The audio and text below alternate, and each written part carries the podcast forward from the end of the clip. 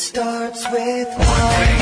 I don't know why. It doesn't even matter how hard you try. Keep that in mind. I designed this rhyme to explain in due time.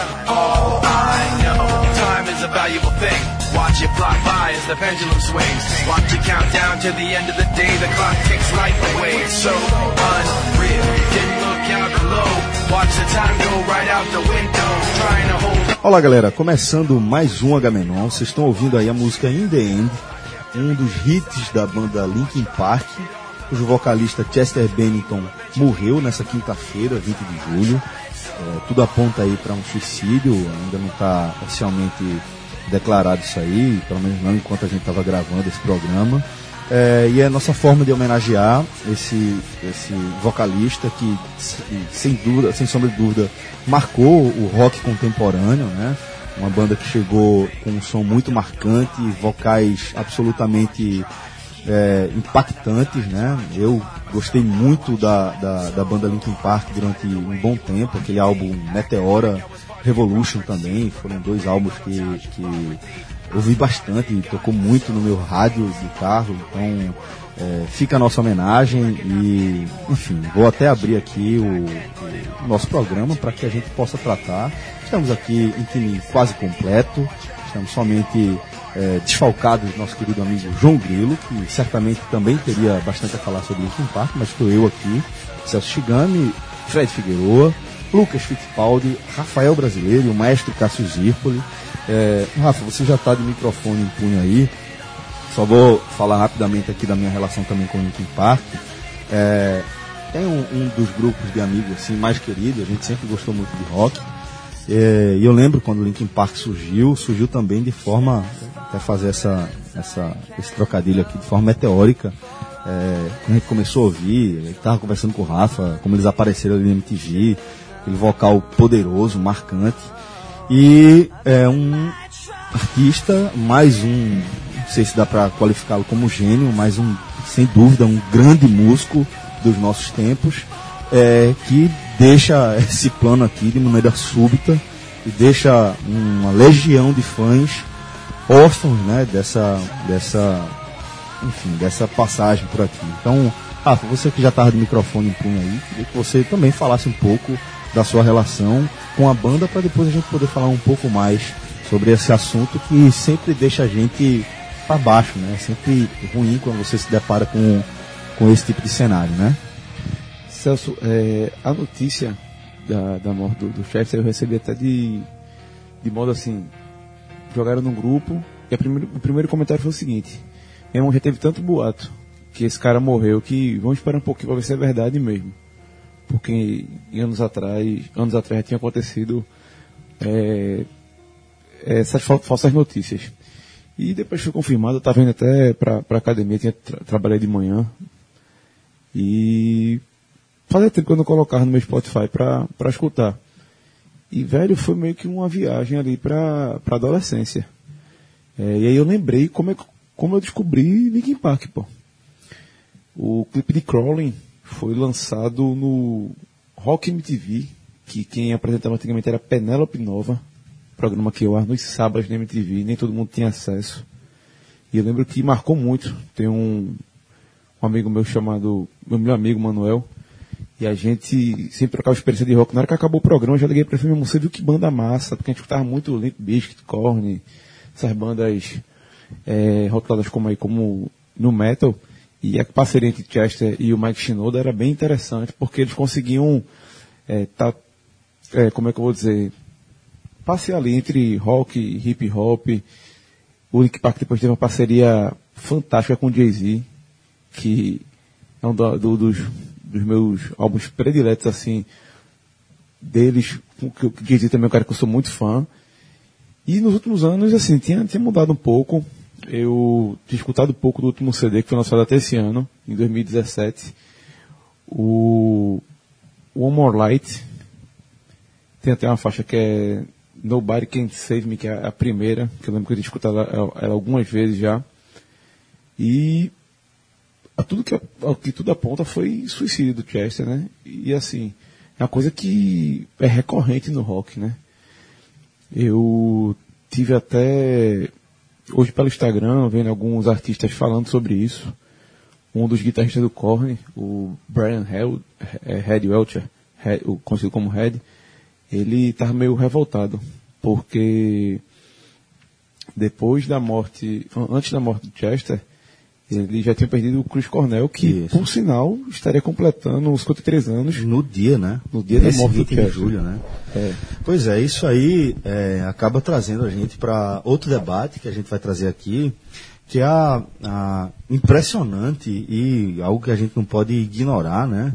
É, lista de músicos, vamos falar aqui mais desse cenário musical, de rock, enfim, de música pop, se a gente for abranger, abranger para um gênio como Amy Winehouse, a gente vai para para Kurt Cobain, a gente vai para, enfim, tem essa infinidade, a gente já falou aqui de Chris Cornell. É, e aí eu trago aqui o debate para vocês é, do que vocês acham que pode motivar esse quadro recorrente, né? Porque é o que me parece é, o, o estilo de vida que esses artistas levam, absolutamente intensos, de dedicação exclusiva à arte, de é, abertura total de suas almas, de seus corações, de suas mentes, para entregar a gente um pouco do que eles, da, da visão deles do mundo. O que, que tipo de impacto isso pode ter na vida de um jovem, né? É, enfim, pessoas jovens de maneira geral. Alguns com, morreram com 33 anos, mas pô, Chris Cornell com 50 e pouco, mas ainda um cara, um cara considera um cara muito jovem. E trazer um pouco disso para cá. O que é que a gente pode debater em cima desse tema, Fred? Celso, é, primeiro que o fato dele ter possivelmente né, cometido suicídio na data da morte de um grande amigo e de uma morte que também veio por suicídio é E ele, inclusive, cantou no funeral do amigo. Exatamente, cantou Aleluia, né, inclusive Aleluia, que Cara, é muito pesado, né, bicho? É bem pesado e assim, é impossível não não enxergar um elo e um elo intencional, né? É, seria muita coincidência apenas que que Chester tivesse tomado essa decisão no dia do aniversário de um amigo que se matou. É óbvio que o suicídio ele tem um poder de influência assustador.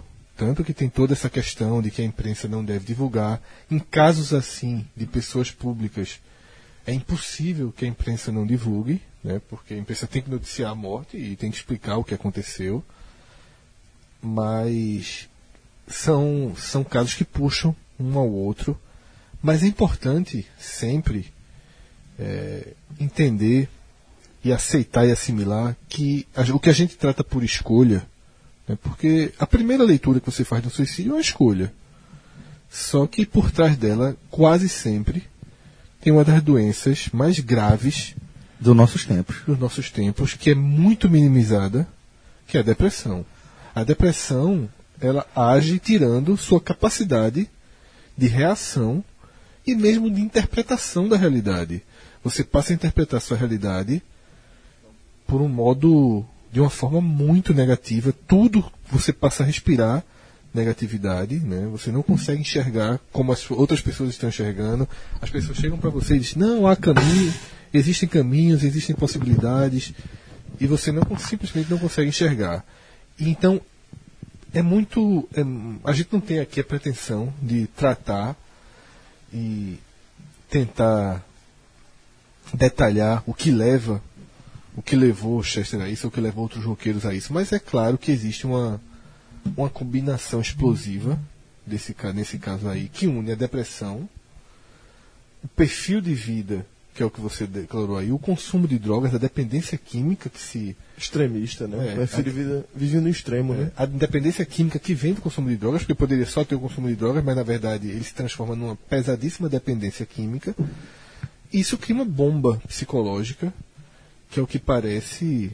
É, É um, muitos- um- uma receita fatal, né? é, e, e tem o extremismo também, e tem, Celso, o que você falou, assim, a, a vida enquanto arte, e eu não sei se existe, se passa pela cabeça também, um desfecho de alto impacto, né? Uhum. São pessoas que são acostumadas ao impacto.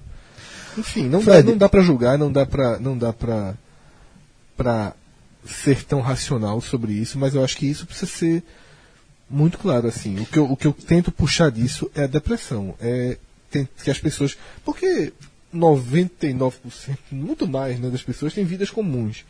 E, e existe suicídio muitos poucos noticiados na vida comum Uhum. e são quase sempre fruto da depressão. Porque além de, de, de artista, de cantor, você tem que pensar que é um pai de seis filhos. É. Um pai de seis filhos tirou sua vida. Isso Ah, isso não dá tem. uma pancada muito é. forte. Ó, Fred, eu. Assim, eu já. A gente até brinca que às vezes você, vocês são meus amigos de verdade, né? Grandes amigos, amigos muito próximos, fazem parte do meu dia a dia. E tem muitas coisas que eu compartilho com vocês que eu acabo não compartilhando por, com o público, por não achar que é do interesse do público e também por preservação. Eu sou um cara introspectivo, de certa forma, na minha vida particular. É, e eu não costumo abrir muito da, da minha. de algumas questões. Mas você tocou num tema importante e eu acho que de repente é relevante eu fazer uma, uma exceção, abrir uma exceção aqui e falar de um período muito complicado da minha vida, onde eu tive uma depressão até é, relativamente importante. É, eu fui diagnosticado com hiperatividade, né, quando era criança e, e, é, na época o tratamento era alimentar a hiperatividade. Era mais tipo, não estou nem culpando os médicos da época, é o, o que se entendia naquela época, né? Ao invés de você estimular a tranquilidade, a atividade mais, de mais serenidade, era gastar energia. Então, eu fazia natação, futsal, futebol, judô, música, é, e isso acabou alimentando a, a minha hiperatividade, transformando ela num grau um pouco pior. E a partir disso aí, é, no fim da adolescência, início da, da idade adulta, isso deu um, um efeito, enfim, não sei nem como é que, que se chama, qual é o termo técnico para isso. Então, se a gente inclusive tiver algum ouvinte que é especialista nesse assunto, por favor. O que é bem possível porque É, não, todo e qualquer dúvida. assunto que a gente trate tem algum especialista. tem algum especialista. Então, assim, se vocês quiserem esclarecer, por favor, a gente pode ter certeza que a gente vai ler e traz no, no próximo epílogo, né? Mas é, o que eu tenho para falar é- sobre a depressão é que é como o Fred falou, você a depressão ela, ela lhe tira a, a vontade, a força de fazer qualquer coisa, né?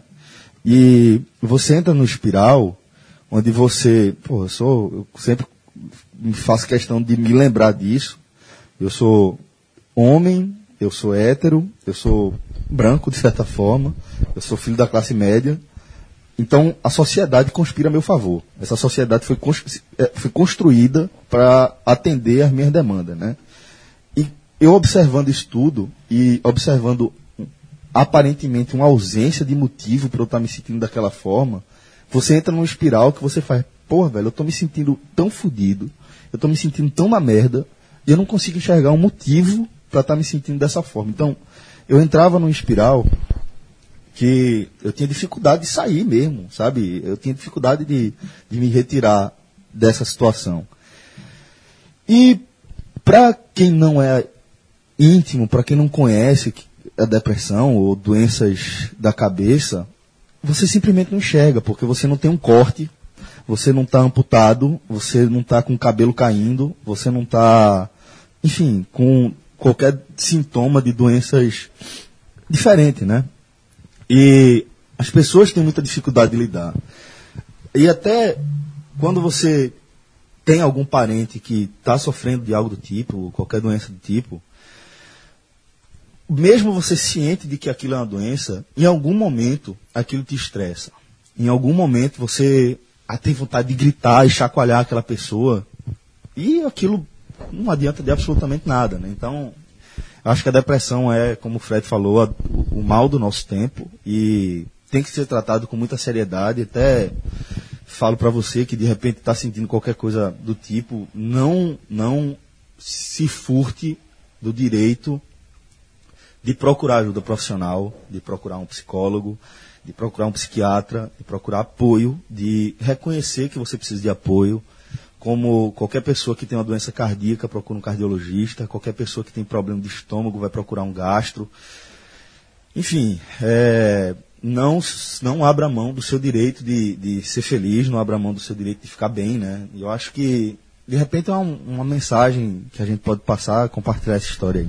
E eu aproveito, Celso, já que a gente está numa nova fase do Agamenon, e é uma fase de revista, mesmo que a gente aborda temas duros e temas leves e traz indicações, tem um livro que minha mãe é psicóloga, né? é, e uma vez eu peguei um livro dela para ler, ela me indicou, e eu considero que esse livro é imprescindível. Primeiro, que é muito bem escrito, chama-se O Demônio do Meio-Dia.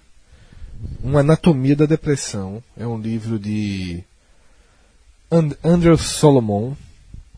Livro, com a, a, a Saraiva aqui aberta, 33,50, um livro completamente acessível. E é um livro, um grande livro. Primeiro, para você entender o, o- do que se trata, você não precisa ser vítima. Eu, eu não me considero. eu- se, se tem algum tipo de depressão, nunca percebi, nunca di- diagnostiquei. Posso até ter sem perceber, mas eu acho esse um livraço, porque é um livro que faz com que você compreenda um pouco do cenário. Porque para mim o mais grave de coisas relacionadas à depressão é quem convive e não consegue aceitar que aquela pessoa que convive com você, que você gosta, tá num buraco e não consegue sair. Ela não enxerga como você. Se você não aceitar que é uma doença, como a mais simples doença, como a dor de garganta, se você não aceitar que é patológico, é muito difícil que você que você entenda. Então assim, é, por isso que o termo escolha, né, nesses casos desses, de todos esses roqueiros, eles são ele é um termo que a gente tem que pensar quando usá-lo. E nessa lista de tantos roqueiros e achos da música que, que morreram, tem suicídios diretos e suicídios indiretos, né? Que é o caso de de, de M, de, de próprio Renato Russo, que de certa forma nunca foi muito, Chorão. né? Chorão, Chorão, né? Tem suicídios e Champion, logo é, depois, tem né? suicídios que e, e, e, e abandonos de vida, digamos assim, né? Um tipo de vida que já leva à morte de alguma forma. Então é isso. Eu acho que aproveito para deixar essa sugestão de leitura que faz parte também do contexto do programa, né? E que tem um cara que, assim, a gente tá falando desse tema, né? É uma coisa muito recorrente. é, grandes popstars da música do rock, né? é, morrerem dessa forma. E tem um cara que ele tenta fazer um, um- um contraponto, levantar uma bandeira. Eu acho que é um cara que já conviveu tanto com essa realidade, perdeu pessoas próximas a ele. E ele está sempre nessa posição de, de estrela que ele tenta passar uma mensagem que eu interpreto como se fosse um alerta, sabe? como se fosse um- uma tentativa de prevenção para não deixar chegar nesse ponto, que é David Grohl, né? É um Verdade. cara que é considerado. Um dos grandes. Esse é gênio. E é, esse é gente. Esse é e gente. é considerado um roqueiro feliz, porque é o cara que é, curte. Assim, tem uma família, Curte os os filhos, filhos. é um cara engraçado, pra cima. Gosta, e ele tem uma. Parece que como uma missão de tentar desconstruir um pouco essa imagem de que o rock. Porque em, em certo momento ficou uma coisa meio que. é, eu não vou dizer, é difícil achar a palavra para descrever, mas como se fizesse parte do pacote. Velho, se você Como fa- se fizesse parte do combo. Se a gente for buscar- grande estrela do rock, Se a gente for entregar- buscar a origem, Lucas, se a gente for falar de um dos primeiros roqueiros, né? Vamos tratar como primeiro Elvis Presley. É, ele, ele entra no, na descrição que Fred fez, que é do abandono da vida, né? O, o auto-abandono. É você deixar de cuidar de si próprio, é, é- é acabar o amor próprio, né? É o caso de M, né? É, exatamente. Agora, enfim, a gente fala sobre escolhas e às vezes até falta dela, né? A ausência de escolha. Mas enfim, vamos seguir aqui o nosso programa, né? De maneira um pouco menos pesada, né? Um pouco menos triste. Afinal de contas, a gente está falando de um programa que a gente adora gravar, que está entrando numa fase completamente diferente. agora semanal, né? Nesse formato magazine, nesse formato de revista mesmo, né? É, e a gente aproveita também para falar que este programa aqui que a gente está fazendo é o último H-Menon que vai entrar também no feed do 45 minutos, até para que vocês não sejam pegos desprevenidos. Mas a partir do- da próxima semana, do, do programa da próxima semana, o H-Menon vai ter feed próprio, né? E já tem feed próprio, mas vai ficar só no feed próprio dele. E então, é, aproveito também para falar, você que, seja qual for a sua plataforma, é, por favor, nos avalie lá, né? Que isso ajuda bastante a gente. Ajuda a gente a aparecer mais em cima e, obviamente, com isso, aumentar o nosso público. E a gente pede também para que você que escuta o, que acompanha os outros produtos do nosso projeto, que são mais ligados a- ao futebol, é, que, que indique o Agamenon para aquele seu amigo, para sua namorada, para o seu namorado, para sua mãe, para enfim, para quem você acha que deve. Indique o nosso Agamenon também, se você acha que essa pessoa tem um perfil de de repente gostar. O Agamenon é um programa que a gente escuta dos nossos ouvintes que são do futebol, escutam sempre, pô, é, minha namorada não escuta nenhum 45 minutos, não escuta telecast, não escuta porra nenhuma porque ela odeia futebol, mas ela adora o Agamenon, né? Então se você acha que, que alguém pode gostar, por favor também, né? E outro relato bem comum também é que quando um dos times está muito mal, o torcedor larga verdade. o podcast, larga o telecast, mas segue Com o o Agamenon, né? Agamenon, que de fato é um, é um podcast de entretenimento, né? E agora, como foi falado no programa anterior, estruturado em 10 eixos. Exatamente. Estruturado em 10 eixos que a gente vai passeando de acordo com é, a demanda mesmo. A gente vai escolhendo um ou outro, assim, dois, três, quatro, e a E gente no vai final vendo. faz o balanço, né? No final a gente faz o Cássio, balanço. Cássio trouxe essa sessão, que é no final saber quanto do, quantos dos eixos A gente atingiu, né? E nunca conseguiríamos alcançar os Não, Nem- nem, é é o objetivo. Não é o objetivo fechar os 10, né? Mas eu quero só deixar claro que é um spoiler. É Esse gosta de spoiler. Bom, mas vamos aqui para o nosso primeiro quadro. Esse estará sempre né, presente. É o nosso epílogo. Se você está ouvindo aqui o Agamenon pela primeira vez, acho que vale retomar, faz muito tempo que a gente não explica. Normalmente seria um prólogo no livro, né? Mas é, o prólogo, ele trata, ele meio que dá uma ideia geral do que vai ser aquele livro, do impacto tal, e etc. O epílogo é o contrário. O epílogo, na verdade, é porque é como se fosse a continuação do programa anterior. Sabe que esse é um dos nomes que eu dei na minha vida pra qualquer coisa que eu mais tenho orgulho, né? É mesmo? Eu É acho um nome de sessão É fantástico. arretado, mesmo. É, É arretado, esse é arretado. Então, é, começando aqui o nosso epílogo. Epílogo. Que é o famoso comentando os comentários Exatamente. dos outros programas. Dos outros programas. A gente chama de epílogo, que é muito melhor. Todo mundo chama de comentando os comentários e a gente mete um epílogo aí e fica tudo bonito. Então, é, o que a gente vai ler aqui, os comentários que a gente vai ler, são comentários referentes ao programa anterior, o programa da semana passada. E o primeiro comentário que a gente vai ler aqui é de Cristiano Moura. É, ele fala o seguinte: Estão ligados que o Yahoo. Ó, tá vendo o Yahoo? Foi que eu citei, né? Como uma das minhas primeiras. Na verdade, estava no disco que tinha o Beco dos Paralamas, mas era uma das referências de iniciação tímida ao rock. então, estão ligados que o Yahoo tinha Robertinho de Recife como guitarrista e Mordida de Amor, vocês estão ouvindo aí, é uma versão para Love Bite, do Def Leppard. E ele faz uma observação que é, eu cheguei a dizer que achava que, que Yahoo tinha gravado Hey Ju, a versão nacional de Hey Ju. E ele falou, ó, uma observação. Quem gravou aquela versão horrível de Hey Ju foi Beatles. Não, Foi porque eu fiz uma convicção.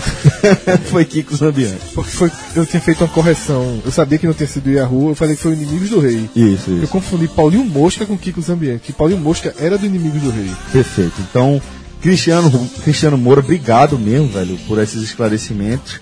É, e, enfim, é isso aí. Outras pessoas também, também fizeram o mesmo esclarecimento, mas Cristiano foi a primeira que a gente trouxe aqui pro epílogo. Bom, próximo comentário aqui é do nosso querido amigo Professor Aníbal. É, ele fala aí sobre aquele debate que a gente teve sobre é, se Mamonas Assassinas era rock. Foi Rafael, que é o nosso novinho, trouxe essa Foi a primeira banda de rock que ele ouviu, dia da né? vida. É, professor Aníbal lembra uma coisa que de fato é Fazer o verdade. quê, né, bicho? Eu sou novo, né? Pô. Pai, velho, pelo amor de Deus. Peraí, bicho, vê se eu sou mais novo de todos aqui, tô mentindo. Acho que não, mas não é mérito não. eu Eu sou tô muito meio cansado aqui. Pera aí, Tô pô. com o cabelo grisalho. Respeita, até pô. minha barba tá ficando grisalha já. É porque aqui a gente tem um jogador amador de futebol, então ele pode de Deus. achar Vamos, vamos é seguir, não dá moral pra isso não. Dá moral pra isso não. Mas olha só. Atleta em atividade.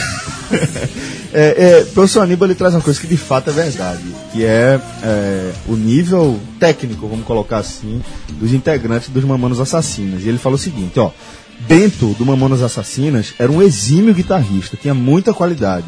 Aliás, ele era, melhor, ele era o melhor músico do Mamonas. Débil metal é muito bem trabalhada, tanto nos arpejos quanto nos riffs. Eu não tenho dúvidas que ele seria um dos melhores do Brasil hoje em dia. E acho que seria muito difícil para o Mamonas fazer um segundo álbum. Que é A gente justamente também- é. aquela ideia que a gente disse que, que era muito perene, né? Uma coisa que não- não- acabava faltando fôlego, né? Música de humor é muito complicado. O Traje Rigor talvez tenha sido a banda que conseguiu é, é, andar um pouquinho mais, mas também, se você for, for perceber, não andou tanto não. É, não, é um recorte, a galera, ali, né? é, é um recorte Raimundos um pouquinho também, né? que também Acho que. Não, mas Raimundo não. Mas É sim, porque uma Raimundo tiração. sai- mas é que tá, com a ironia, tinha né? um ou Tinha outro. uma tiração de onda, é, mas não era tudo. Não, não era. Diferente do. Mamonas. É, nunca Mas foi. greia ali. É como o Acho que traje é mais parecido com o traje. É, como o traje que também não era 100% humor. Né, O traje conseguiu se viabilizar um pouco por isso. Mas tinha músicas completamente escrachadas. Desde o traje, é, aquela da- Raimundos o também, Raimundos também tem. Mas acho que o Raimundos flertava mais com a ironia do que com o humor explícito. Não, o não era era humor explícito. né? É, não era tanto humor, ele fazia um pouco de jogo de palavras.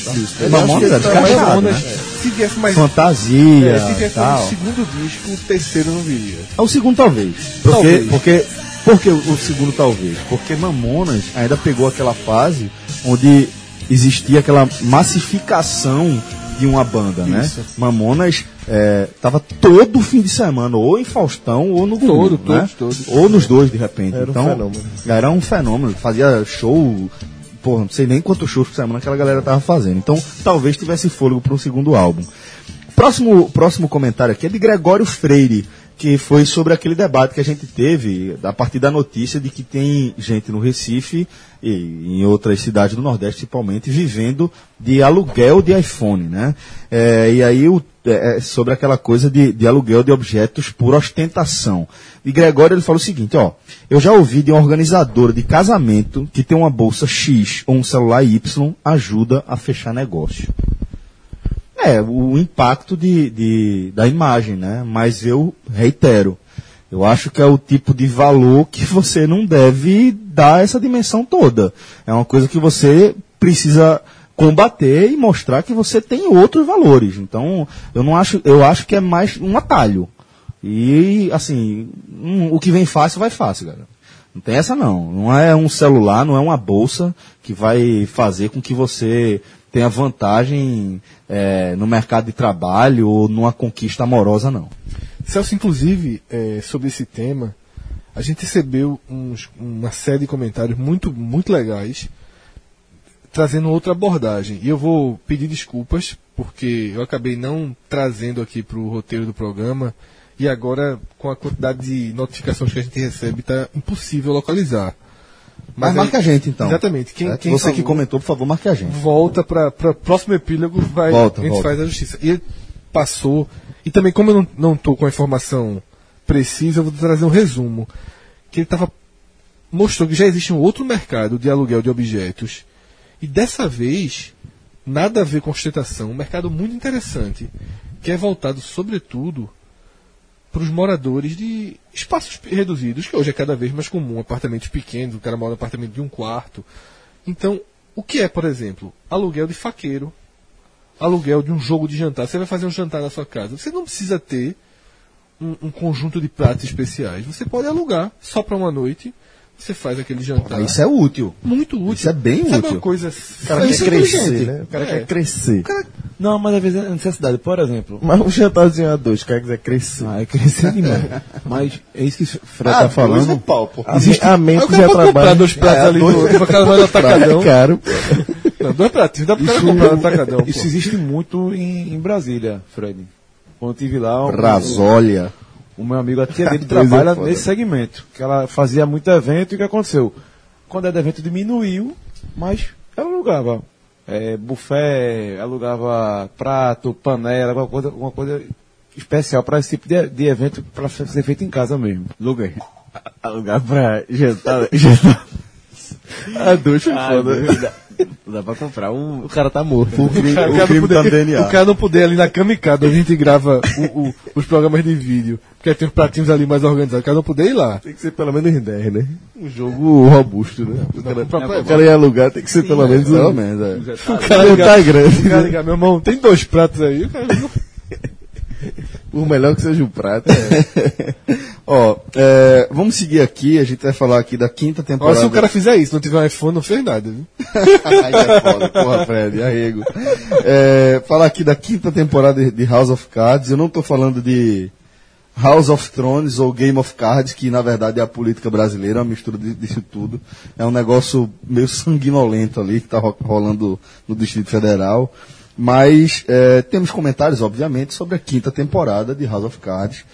Tô terminando, falta um episódio só. Vai ter a casa de A gente, a, gente vai, a gente vai co- comentar aqui na Vera ou não? Não, é só, na verdade, Ah, só é só o cara, epílogo, é certo. só o comentário da galera. A gente já fez isso no programa anterior. É inclusive. se não inventaram um tal de Agot Menon aí, ia tomar que é um House não? House Menon, alguma coisa desse tipo aí. Frank Menon. Frank Menon. Ó, é... Carlos Moura, ele fala o seguinte, ó. House of Cards também tem nova temporada. Fica a dica pro próximo Agamenon, é justamente isso que o Rafa tá falando. E Renan Bandeira é, também fala a mesma coisa. Tem que ter um Agamenon sobre a quinta temporada de House of Cards. Ademais, ficou muito. Ademais, porra, tá vendo aí? Aí cresceu isso. Esse aqui cresceu. Ademais, ademais, ficou muito bom Mas se ele formato tiver Agamenon. 68 anos, não cresceu não, é a linguagem dele mesmo. A gente não tem ouvido de 68 anos, não. Parabéns, galera. Renan, obrigado, velho. Obrigado mesmo. Então, é. Isso, na verdade, Celso, assim, como a gente teve um longo A?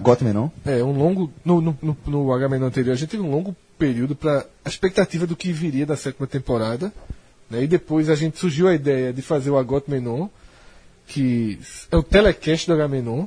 E toda, e toda segunda-feira vai estar de se disponível. orgulhar, eu me orgulhei do nome. Foi bom. E toda, e toda, so- e toda segunda-feira vai estar disponível é, a resenha do episódio que, que foi ao ar no domingo. E a gente gravou o primeiro, tá lá no nosso feed para quem quiser ouvir. Então surgiu Cornetem. é, surgiu uma demanda espontânea do que a gente comentasse também House of Cards, né? Que a quinta temporada, te- a quinta temporada foi toda disponibilizada na Netflix, Netflix, e Isso, eu vou perguntar mais uma vez. Isso vai acontecer agora? pode, Não, pode, pode agora, sim. Não, pô. Rola bolão, rola Fazer um bolão. telecast agora de. de- Não, fazer um comentário sobre a quinta, a parte A de cara série. de Celso é Ah, muito sim. boa agora. Ah, rola Não. bolão nesse telecast do Game of Thrones. Não. Tem que rolar, pô. De, de quem morre? não? Bolão, bolão. Eu não, nem assisto, mas tem que ter, pô. Vocês têm que fazer aí o bolãozinho, pô. E, Rapaz, ia ser impossível, pela, pela estreia, ia ser impossível alguém ganhar. Agora, agora pra, pra uma estreia de um, desse Agot Menor, ele foi bom, vice. Ele já foi menos tempo do que o primeiro episódio do, do 45 minutos. Mas foi quase, mas foi quase Foi o tamanho, quase o tamanho do foi quase episódio. o tamanho do episódio. Foi. Isso me de- deixou agoniado isso, não. Eu, eu me abri na hora. Celso, ah, vamos acabar aqui que tá perto. A gente tá se aproximando aqui do tamanho do primeiro episódio. Imagina o último. O último vai ser cacete. Mas sobre, Sobre House. Sem spoiler, por favor. Ok, não, vou só falar. É, É, Mas você falando, eu já fico nervoso. Pronto, então fique nervoso, mas fique, tente, tente manter a calma. É, não gostei. A tempo, veja, sou fã de, de House of Cards. Desde a primeira temporada, assim, a, a série me ganhou facilmente, meu irmão. Porque os diálogos, a, a- as artimanhas de, de Frank para subir no poder, já tem, ele já já está inserido no poder norte-americano, mas para galgar cada vez mais espaço lá dentro, passando por cima de, de todo mundo, com apoio da esposa, uma uma companheira, na verdade, mas em todos os absurdos das quatro temporadas, que acontecem muito, tudo dentro do, que a lei americana prevê, isso fica muito claro que, por mais que sejam absurdos, mas são situações que, teoricamente, poderiam ocorrer. Ou, ou algumas Não, distorções da lei, né? Mas ok. Não, mas ele. Não, é. Os roteiristas leram toda. É, Celso. Toda a legislação. distorção da lei que eu tô querendo dizer é o seguinte, é, é a interpretação que Frank dá à lei para que ela, mas- ela, mas- ela trabalhe a, fa- a favor dele. Claro, isso, isso é óbvio, mas assim, mas não que, que ele toma uma coisa que é impossível é, Trump fazer. Não, teoricamente, tudo que, tudo, tudo que ele. Não, tô nem falando disso é o cara passar por cima de tudo, é dentro de, de usar. Sim, A- o- sim. o- o- a Não, a gente, fala- regra. a gente tá falando da mesma coisa. É, nas quatro temporadas, eu, eu aceitei. A trama da quinta temporada, acho que saiu um pouco do trilho. Acabou. É, Estou tentando buscar palavras justamente para não falar algo que seja considerado, considerado spoiler. Mas sa- saiu da linha onde o governo é mais importante. Virou uma briga familiar. Sim, é, virou al- algo dentro da. E, por- e por mais que a, a trama tenha, te- tenha tudo isso, a, constru, a construção da relação de, do, do- dos, dos Underwoods é importantíssima, mas ela tá. Mas o, a disputa do poder dos Estados Unidos, dentro, da, de- dentro de uma forma linear, eu achava mais interessante. A quinta temporada, por mais que isso- isso se mantenha, é, acho que a galera. É a temporada mais chata que eu achei até agora. Eu acho que, que é, é, House of Cards ela sempre primou por uma é, rela- por- pelas, pela verossimilhança das relações interpessoais de, de cada personagem, né? Você sentia que cada diálogo, que cada decisão, que cada golpe que alguém dava, que cada rasteira que alguém tomava era muito factível.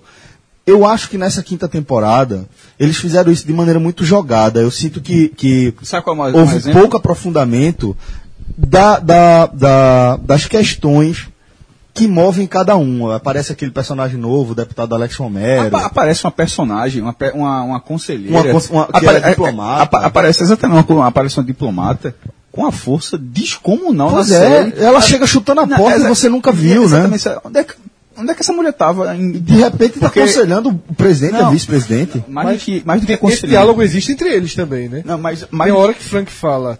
Não, saiu de onde essa? Não, mas o que, é- ela, o que, ela mas faz não- aqui, né? Que permissão ela tem pra estar Não, aqui? mas era naquele momento de, de uma sala de, um ata- de um possível office, atentado. É.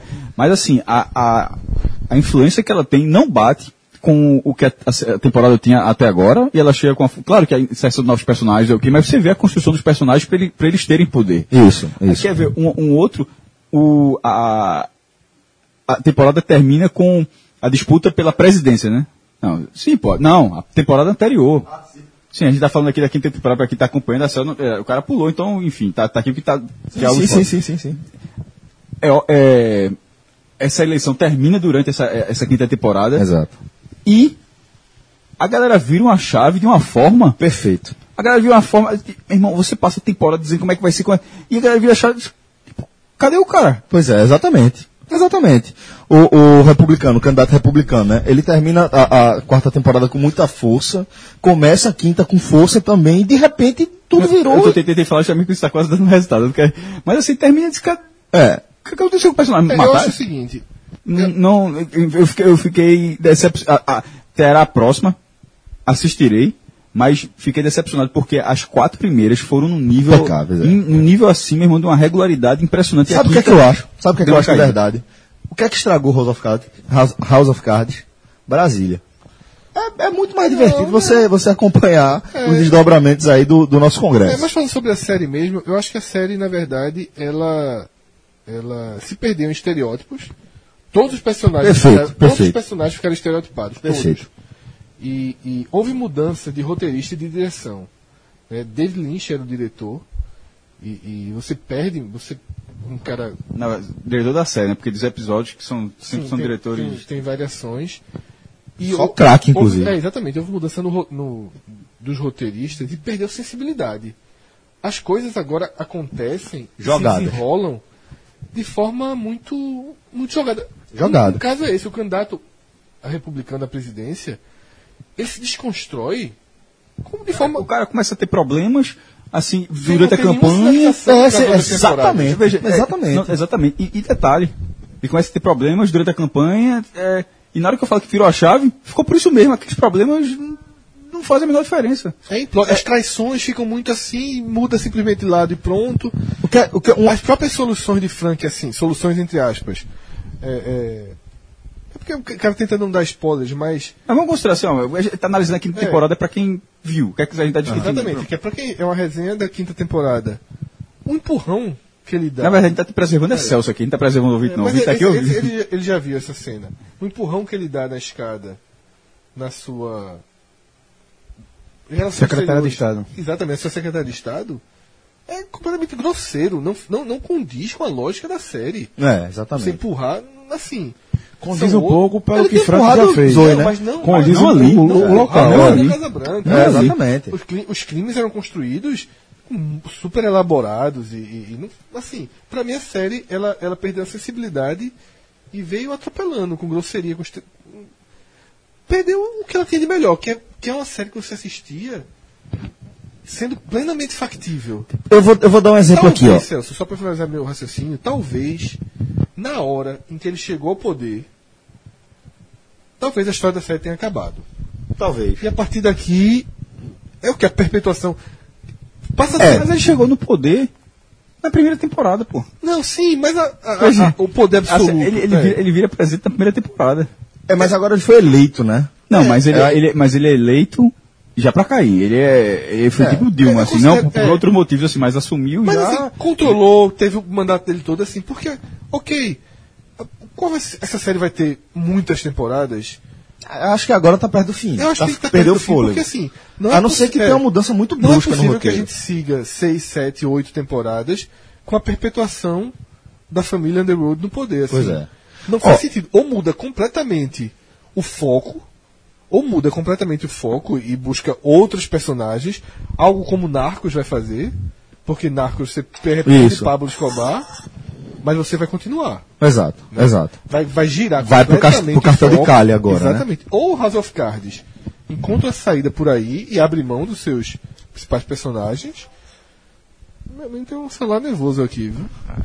É, é a hora. É a hora. É a hora. É a mas hora. olha só, Fred, não sei se você concorda comigo, mas vou citar um exemplo. É, o- o- os conflitos de Doug, que é um dos meus personagens Eu, prediletos. era o meu personagem pre- né? é. Os conflitos de Doug, eles eram muito complexos. Você sentia no dia a dia aquele personagem se construindo, se desconstruindo, é, a complexidade dos, dos, dos dilemas dele e tal. É, e aquilo se arrastava por episódios de maneira que você se sentia de fato ligado àquilo ali, você vivendo aquela angústia.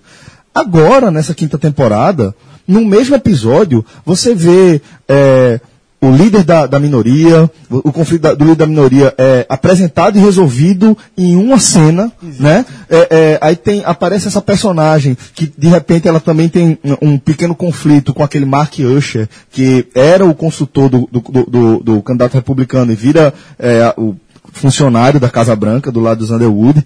É, e, e aparece um, um conflito no fim dessa temporada, acho que é no, na- na- no, no nono episódio, aí aparece que existe um conflito justamente com essa consultora, essa, essa diplomata, e tipo, aparece e já desaparece Personagem rapidamente. estereotipado. Veja só, o, o novo namoradinho de Frank, Pois totalmente é, pô. estereotipado. Exato, completamente estereotipado. O escritor, que é o, que é o namorado de, de, de, Claire. de Claire, também se torna, era um personagem interessante, Excelente. também se torna estereotipado. Eu- e todos esses outros que surgiram, o, o- a minoria, o cara né, mexicano, né, o É, latino. Alex Romero. Pra mim, o único personagem, e talvez seja o melhor lado dessa, dessa quinta temporada, é o controle.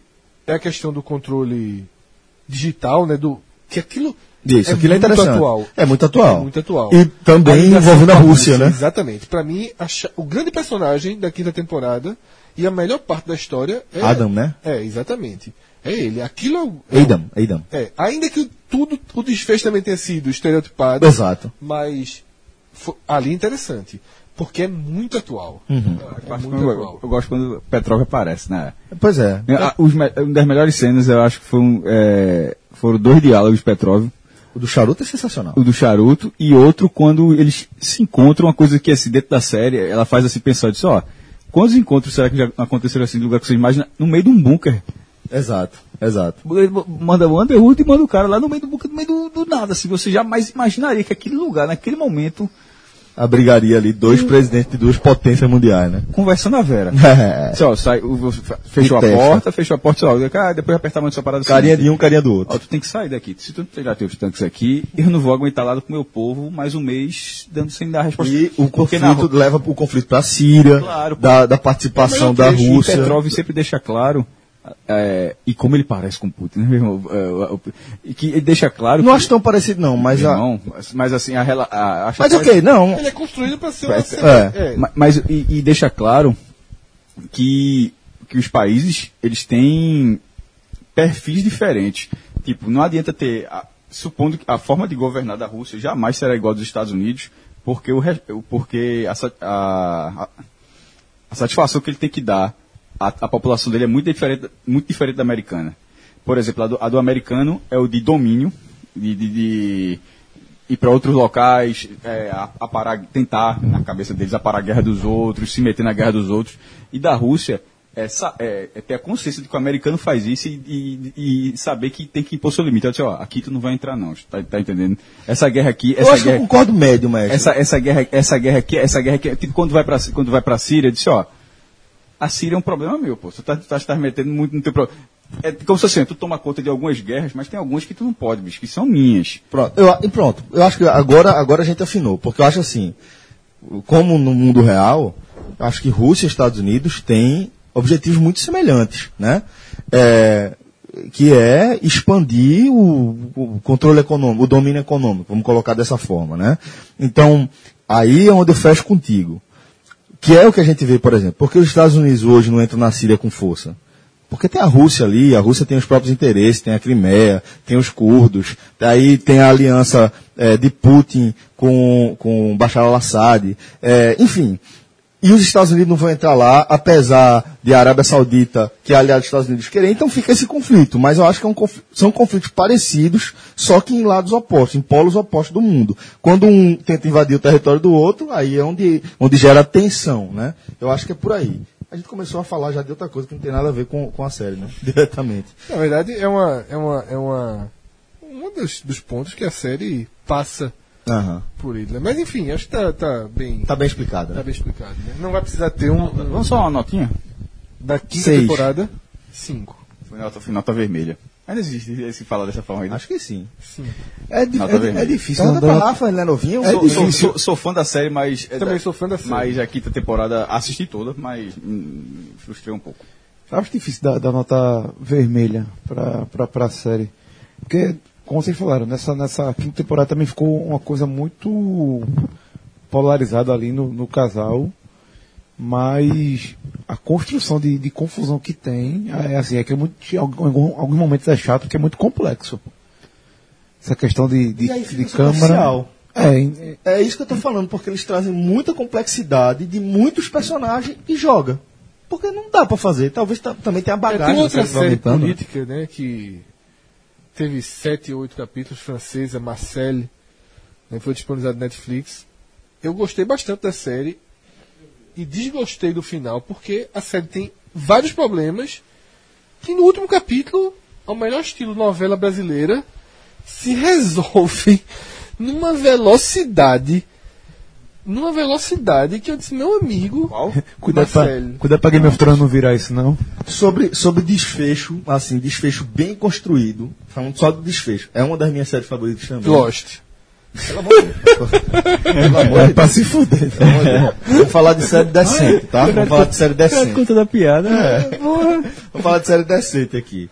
É, é uma das minhas séries favoritas, mas de desfecho, essa é foda. Breaking Bad. A maneira como o personagem cresce, de maneira regular, até o desfecho, e o desfecho propriamente dito, puta merda, velho. Chorasse no fim de Friends. Chorei. É pra. Chorei, chorei no É um negócio que é foda, todo desfecho. Friends né? eu, Friends eu acompanhei, porque Friends, é, apesar de, em relação a números, não ser a maior sitcom, hoje qualquer Two and a Half Men, Big Bang Theory, Mas aí, acaba, pô, batendo, é- acaba batendo em números, em números de audiência, Friends. Mas em roteiro, em, em- em qualidade dos personagens, construção dos personagens, Friends é imbatível. Friends, é, E acho que é Friends, 94. é, exatamente. Eu conheci acho que é 97 94. com meu amigo Amaury Dantas. Perfeito, perfeito. Eu comecei a assistir, na verdade, em 96. Acho que é 96 ou 97. Na TV já tinha. Começou a passar. E acompanhei. Passou na Band, e- um rap, não foi? Não, eu vi, mas eu vi na. E Friends, e Friends, o que é que é bacana? É, Friends eu consegui acompanhar semana a semana. É. Ainda era aquela época. Toda quinta-feira de noite passava na Warner. Uma semana depois- passou pra Sony. Uma semana depois dos Estados Unidos era duas semanas, alguma coisa assim. É, não lembro exatamente. Aí eu não tô, mas não era como. ligado. Mas, por exemplo, mas parece.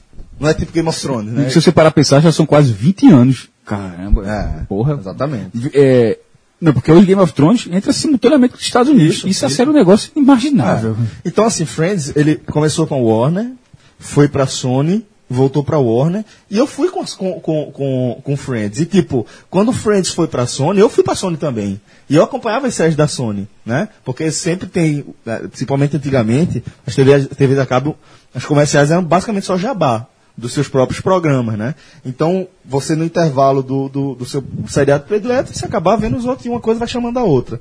E Friends eu acompanhei até o final, semana a semana, e o último episódio pra mim foi foda, velho. Aquela cena de- deles colocando as chaves lá, no, no- cada um colocando a chave, e eles lembrando que cada um deles chegou a morar em algum momento triste, é triste. naquela, no apartamento da avó de Mônica e, e Ross. Enfim, é uma série que. E pronto, quer ver um negócio?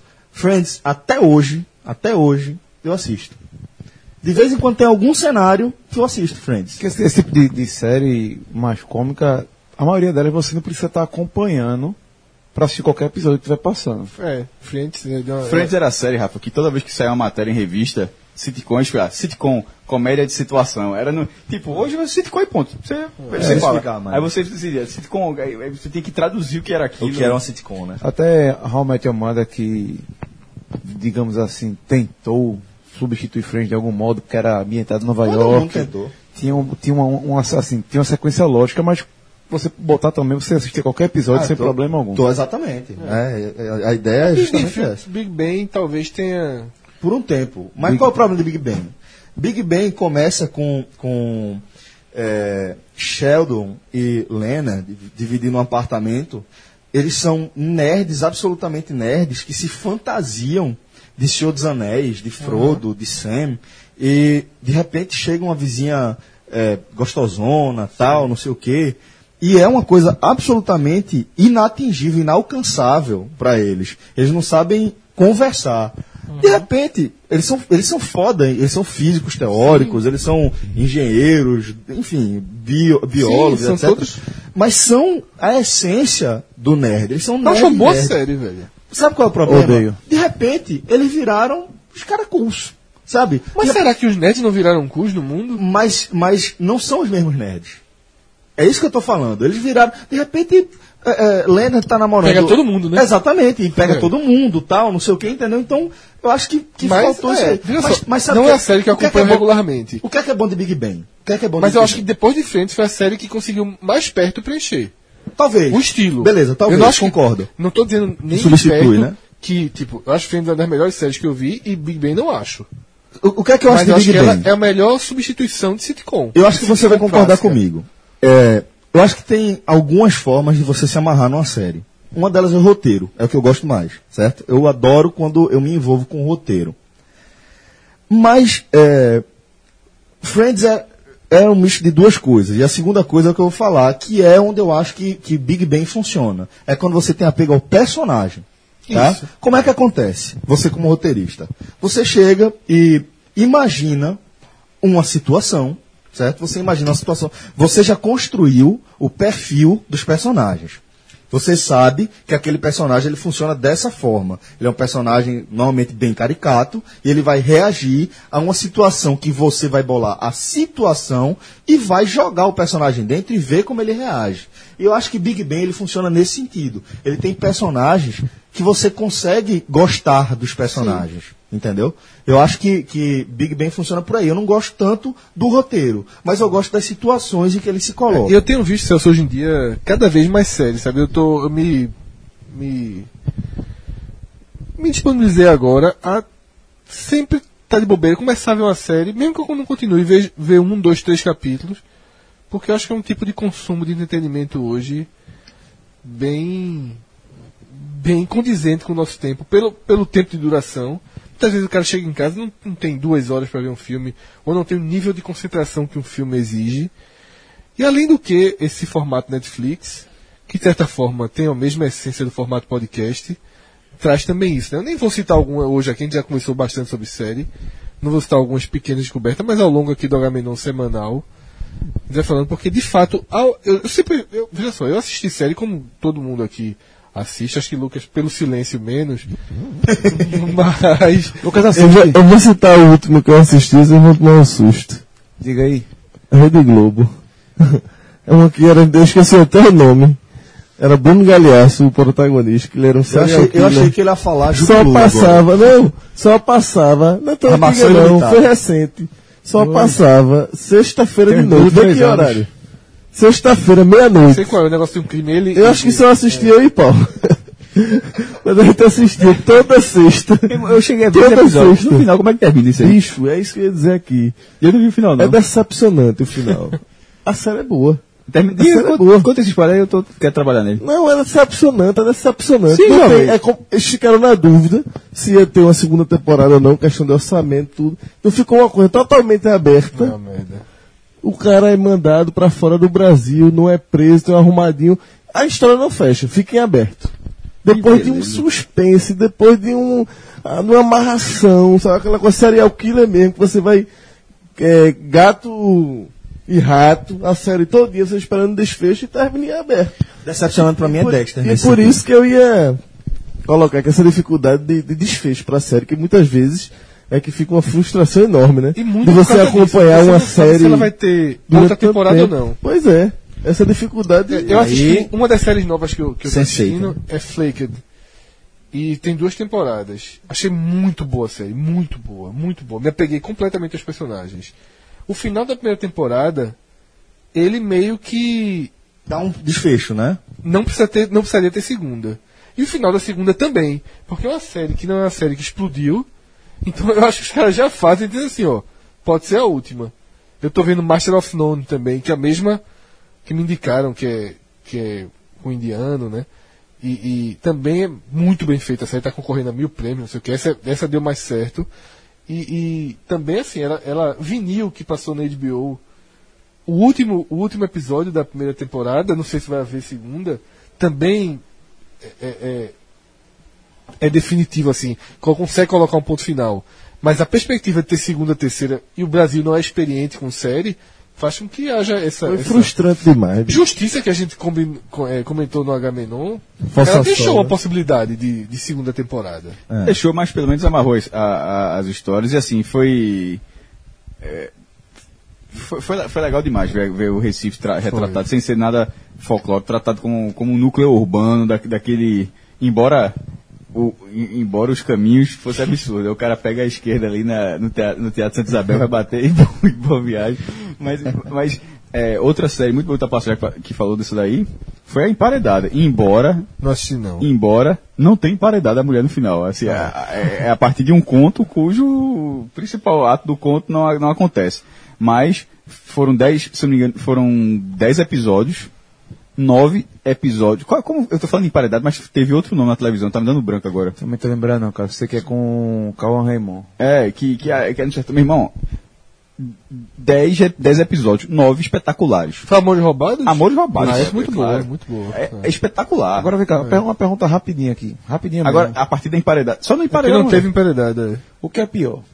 Uma série que não tem desfecho ou quando a série é cancelada. Isso acontece nos É Estados uma Unidos. coisa, né? É uma lógica fantástica dos Estados Unidos, né? Negócio de audiência. Assim, eu não acho errado, não. Eu acho que é uma lógica de mercado.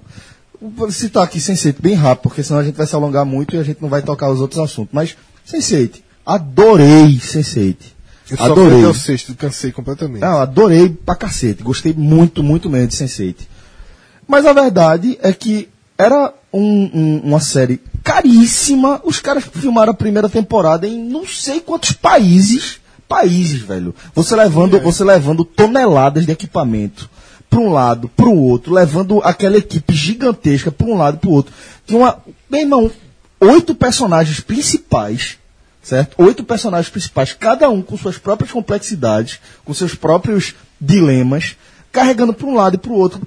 Os as irmãs Wachowski, botando para fuder, sendo as, as irmãs Wachowski de maneira sensacional. E a verdade é que atingiu um nicho que talvez não atinja aquela tia que assiste Netflix e que ela acha ruim. Então teve. Não é nem só a tia, né? Não, mas tô dizendo. é, é, desculpa até o estereótipo. É, até fui bem, bem- mal é, aqui. é. Mas assim. É, atinge- Eu, por exemplo, acho a série chata enquanto roteiro. Acho que ela não, Não, eu é achei maravilhoso. Eu É. gostei muito. Eu gostei muito enquanto Eu, eu roteiro. fui Mas atraído por ela até o momento que eu disse assim, não conseguia mais acreditar na série. Eu não conseguia mais me envolver. Eu achei, eu consegui entra, imergir, Eu consegui ainda, ainda tinha. Vai, vai. entrar no universo. De repente eu achei, passei a achar a série risível. E aí eu larguei. Larguei porque de fato não, a história não, não, não cabia mais em mim. É, A segunda temporada engrenou, a segunda temporada ampliou os horizontes, ampliou os conflitos, abriu espaço para muita história, mas ficou cara e não atingiu a audiência que poderia atingir. Sabe? É, é tipo, é você pegar, vamos supor, você pega uma produção nacional, certo? Vamos supor, você faz uma produção nacional voltada para esse nicho, muito mais modesta em relação a dinheiro, a grana mesmo, e atinge basicamente a mesma audiência. É conta, brother. É lógico. É conta. É. E aí, é, eu acho que, que a Netflix, que virou é, o grande mocinho né, dessa, É, dessa dessa nova fase, é. A galera percebeu que também é uma empresa e que também visa lucros e que foi muito, muito clara, velho. É muito caro e eu não vou continuar porque não vale a pena. E priu, ponto final. E sabe o que é foda, por exemplo? Outra, outro aspecto. Esse caso da série da Globo mesmo, da do Serial Killer. A série passava sexta-feira, de meia-noite, uma vez por semana. A série era muito boa, pô. Assim, pro meu gosto. Mas se fosse terça e quinta, no horário. É, é, Game of Thrones é uma vez por semana também, né? É só domingo. É mas, só série, domingo. mas série vira, via de Que aí regra. é outro conceito, é outro conceito totalmente oposto ao do Netflix, né? Que você pode assistir tudo de uma vez. Isso, sabe? isso. Mas eu acho que pro mercado brasileiro, essa série deixou uma lição. De que você joga tudo a perder, dependendo da escolha que você faz. É, e sexta também, sexta meia-noite também. Sexta-feira, meia-noite. Já tá jogando ela fora, né? Você é, tá empurrando jogou ela fora, pô. Bom, galera, é, vamos seguir aqui com o nosso programa. Antes eu vou falar aqui da Tags Tecnologia. São duas unidades. Tags, eu, vou, vou falar até dessa forma. Tags Tecnologia e Inovações, porque realmente é uma galera que procura encontrar soluções para os mais diversos problemas aí desse setor. E sempre com aquele preço que faz com que seja imbatível, né? E seja basicamente... é, enfim, imbatível. Não achei uma palavra melhor para falar. É, mas eles têm, é, têm a possibilidade, tem uma rede de fornecedores que faz com que a Tags possa fazer preços bastante competitivos, entregando isso tudo, é, é, conseguindo dar tudo para você em pronta entrega. E eu vou ler, por exemplo, dar um exemplo aqui de uma das ofertas deles, né? É, suporte para notebook, que é um Master Cooler Gamer da linha Warrior da Multilaser, e ele foi desenvolvido para você que está procurando conforto e proteção para o seu notebook, né? É sempre bom porque, por exemplo, estou vendo aqui Fred Figueiredo com o laptop dele em cima do colo, tenho certeza que está esquentando ali e de repente daqui a pouco como fica estéreo, brother. Porque tá com, com o... É quente, Caramba. Secada da porra aqui. Tá- Lá tô eu, igual o Náutico, passando na praia. Sai aquela capa daqui pé. Tira esse negócio daí e de cima do colo. pô. coxa, jovem. Podia coxa. podia tá, podia tá aí com o, o, o suporte para notebook, com aquele, aquela Eu queria. lá. É bom, porra. É muito Eu útil. tava na bolha, tem na Tags, né? Tem na Tags, tem na Tags. Bonzão mesmo, e bonitão, estiloso.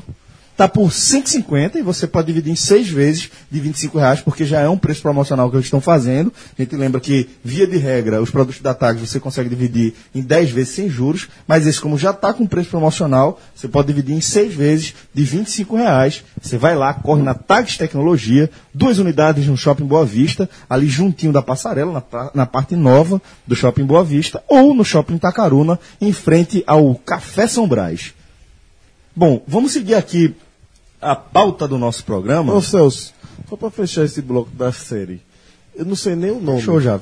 Não, mas. É, Epílogo, viu, como. É, Ei, pro próximo tu tem epílogo. Twitter? Pro próximo Tu tem epílogo. Twitter? Pro próximo epílogo. Marca a gente. Marca a gente. Pro próximo epílogo.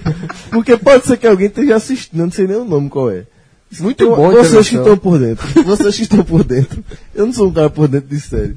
Mas que tem uma série que tá agora. Que é o House of Cards. Só que o cara é o personagem oposto. O cara é o honestão, todo correto. E o que o cara é atacado de todos os lados pra se corromper e tal. E ele vai. Lula 2018. Ou seja, mentira. Não, disse que é sério. O cara Olha ficou essa aí. semana agora, pô. Semana passada. Agora eu esqueci o nome da série. Pronto, você vai procurar e trazer pro próximo episódio. Exatamente. Se alguém tá escutando. Não, não peça arrego, não. O H Vai procurar. não, Você vai pesquisar. Se alguém Peça arrego, não. Seja Você homem, rapaz. procurar. Eu vou procurar o nome, mas se alguém estiver escutando e souber, vale. Próximo epílogo. Epílogo. Bom, galera, vamos aqui para o nosso próximo quadro, o Notícias da Semana. A gente precisa fazer uma vinheta, né? Não ficar fazendo essa voz. Várias, né, Notícias da Semana. É, é, eu sabe que eu fico puto. É que a gente grava as coisas e ninguém escuta. Eu trabalho na edição desse, desse programa, pesadíssimo. Tem uma vinheta do fim da semana já, e tu não ouvisse. É mesmo, notícia da É, semana. velho, esse Toma. japonês é cacete, vice, velho. Toma. Vê, É muito programa que o cara participa pra ouvir também, dobra, porra. Pera aí, Mito, tu mora em aldeia. Tu mora em aldeia. Eu escuto outros podcasts, Não porra. dá tempo. Eu escuto outros podcasts além dos nossos. É a lógica de Cássio, né? Só ouve quando não grava. Né? Mas é, pô, participando aqui eu não vou ouvir. Porra. Mas, pô, tem xadrez verbal, fronteiras invisíveis, anticast, braincast. E o cara não dá conta de tudo, não. Não tem, não tem 35 quilômetros de jeito todo dia, não. Bom, vamos agora pro Notícias da Semana. Você já ouviu essa vinheta aí maravilhosa que o Rafael colocou, que eu ainda não tenho nem ideia Maravilhosa qual é. não, mas quebrou galho. Honesta, né? Honesta. Ó, o- a primeira notícia da semana, na verdade, Ah, velho, o cara. A página ficou errada. Maravilhoso. Até o epílogo tá entrando de João. Tá. Já já entrou novo aqui com o Lucas agora? foi mesmo, foi. Foi. Bom, a primeira notícia que, que eu vou ler aqui é que o Uruguai começou a vender maconha em farmácias aí na última quarta-feira. Vocês têm algo a falar aí? Alguém quer falar? Posso puxar por aqui? Acabou, né? Acabou o quê? Acabou a maconha no primeiro dia. É sério. Tá falando sério? Tô falando sério. Eu- bom, eu sou 100% a favor da Na liberação. Suíça eu já vendo, né? Eu vi no Twitter essa semana. Alguém postou uma foto lá, um pacotinho, bonitinho, Tem muito, tem muito lugar que já vem. né? vários sabores, enfim. Eu acho Quem que. foi que postou, velho? Alguém postou no Twitter essa semana uma foto. É outro dever de casa pra você trazer pro epílogo. A minha memória não é muito. Pessoal, tu passasse no Uruguai. É muito- tu deu um pulinho, tu deu um pulinho lá no Uruguai, foi? Ou na Suíça? Posso não. Toda a vida convivi junto, mas nunca. Não posso não. Não posso não. É, não, o Lucas Eu não é tenho a menor condição. Meu amigo, veja só. Já rodou muito, viu? sabe aquele passo repasso? Sabe, ó, você lembra de Obelix? Asterix? Sim. é, é, tem aquela. Obelix aquela é o gordinho. É, o gordo pra cacete. tem inclusive Gerard Depardieu faz o, o papel dele no, no, no filme, né? É, ele, ele, Obelix é o único que não toma poção, porque quando ele era bebê, ele caiu no caldeirão, né? E é como se ele vivesse o efeito eterno da poção. Lucas. O Lucas, velho. Lucas, Lucas não tem memória Posso nenhuma. nunca. Esse Zero. cara não tem memória. Zero, zero. Nenhuma. A gente saindo de um jogo do esporte recentemente, Ah, Eu sou tipo Lucas também. o primo de Cássio ficou horrorizado. O primo de é Cássio do que memória. ficou. Meu amigo, pô. É, toda vez eu tenho mania de dizer que é primo porque ele namorou com a prima de Cássio no, no- nos, nos primórdios da história. É, o, o amigo de Cássio Júnior, ele ficou. Quando o Lucas desceu do carro, ele falou: Meu irmão, o que foi isso que eu acabei de ver? a gente tirou, Lucas, Lucas saiu Lucas do esporte dentro do carro e a gente foi deixar Lucas no carro dele. Aí ele não lembrava onde era. E tentando ensinar, e tentando ensinar. Aí teve um momento que eu fiz assim, ó, Lucas, fala o seguinte, não fala mais nada não. Sem tu, a gente chega no teu carro mais fácil do que tu tentando guiar. Aí Ele, não, não, discordou, né? Pá, pá, pá, e passou. Teve uma, uma hora que eu passei pela rua ali do Extra voltando e eu vi um carro preto lá no fundo da rua. Eu disse, aquilo é o carro de Lucas. É aqui que tá teu carro? É não. Eu disse, é, rapaz, é não. Aí foi lá na frente. Ele voltou, olhou assim disse. Aí se perdeu com de vez, completamente. Porque onde ele tava orientando a gente chegar, não tem. Eu disse, Lucas, velho, vai se fuder. Eu vou pro carro que eu vi. Quando eu fui chegando, ele é esse mesmo, o velho. Eu não vou contar outra história de, de carro perdido da, da família de Lucas, não. Não, de, é, é, dá vamos pra contar, preservar. Lucas, essa história? Vamos preservar, Dá pra vamos contar? preservar. Fora. Dá Dá pra pra contar, contar? não, né? Eu sou fichinha, menino. Dá pra contar, eu não. sou né? fichinha. Conta essa Eu história, conta essa que história. Eu tava por ali. Eu... Não dá pra contar, não, né, Lucas? Então vamos preservar, né? Não, Então conta aí, Então, conta então aí. vou contar. Então vou Conta aí, contar. conta aí. Eu vou escutar a sua. Lucas, Lucas trabalhava com a gente no diário ainda e ele chegou com aquela. Bom, você que, que é, acompanha o projeto em todas as, as plataformas, se você viu comentando comentário, ou se você viu, pronto, você nem ter visto comentando comentário, se você viu é, algum do- dos programas que Lucas participou, você já deve ter percebido como ele ri, né? É a, ma- a maior ri com- derrota do, do Santa Cruz. É, Ele ri com o ombrinho assim, ainda sai um. no finalzinho, né? E aí, Achei aqui, viu? é, olha aí. Negócio da maconha aí. aí ele chegou rindo, né, lá, lá na redação e fez, ó, vocês não sabem o que aconteceu com minha mãe. O que foi? Amanhã, amanhã foi no salão, né? E saiu do salão, o carro dela não estava mais lá. Roubaram o carro. Ela ligou pro meu pai, ligou pra gente, ligou pra polícia, boletim de ocorrência, aquela coisa toda, tal, aquela agonia. Beleza, tranquilo. Vida que segue. Sexta-feira. É, sexta-feira, roubo de carro acontece o tempo todo, infelizmente, né? Não foi no domingo, segunda-feira? Não, deram entrada no seguro. É, deu a entrada o seguro seguro autorizou. É, quando foi domingo, segunda-feira, não lembro Já, exatamente o quando. segundo já tinha autorizado o roubo, É, a compra do novo carro. A compra do novo carro e tal. E aí, a mãe de Lucas foi na farmácia e quando ela sai, tá saindo da farmácia, ela se depara com um carro muito parecido com o dela. Olhou a placa e fez, porra, é meu carro. Ligou pro pai Se de tremendo. Lucas. Se tremendo, nervosa, né? Ligou pro pai de Lucas e fez, amor, meu carro tá aqui, os ladrões devem estar na farmácia tal, não sei o quê. De novo, chama a polícia, aquela agonia. Chega o pai de Lucas, chega Lucas, chega irmão, chega todo mundo. Aquela agonia, todo mundo correndo. E, meu Deus, o a ladrão polícia tá aí chegou, dentro. a polícia A chegou. polícia cercou a De farmácia. repente, de repente, a mãe de Lucas começa aquele risinho engraçado. Eu tô lembrando agora, é que eu não tinha estacionado na frente do salão, não. Tava sem vaga, eu botei na frente da farmácia. Foi, não, foi pior ainda, pô. Foi o cara lado. que chegou e disse aí. Esse carro tá aí faz uma semana.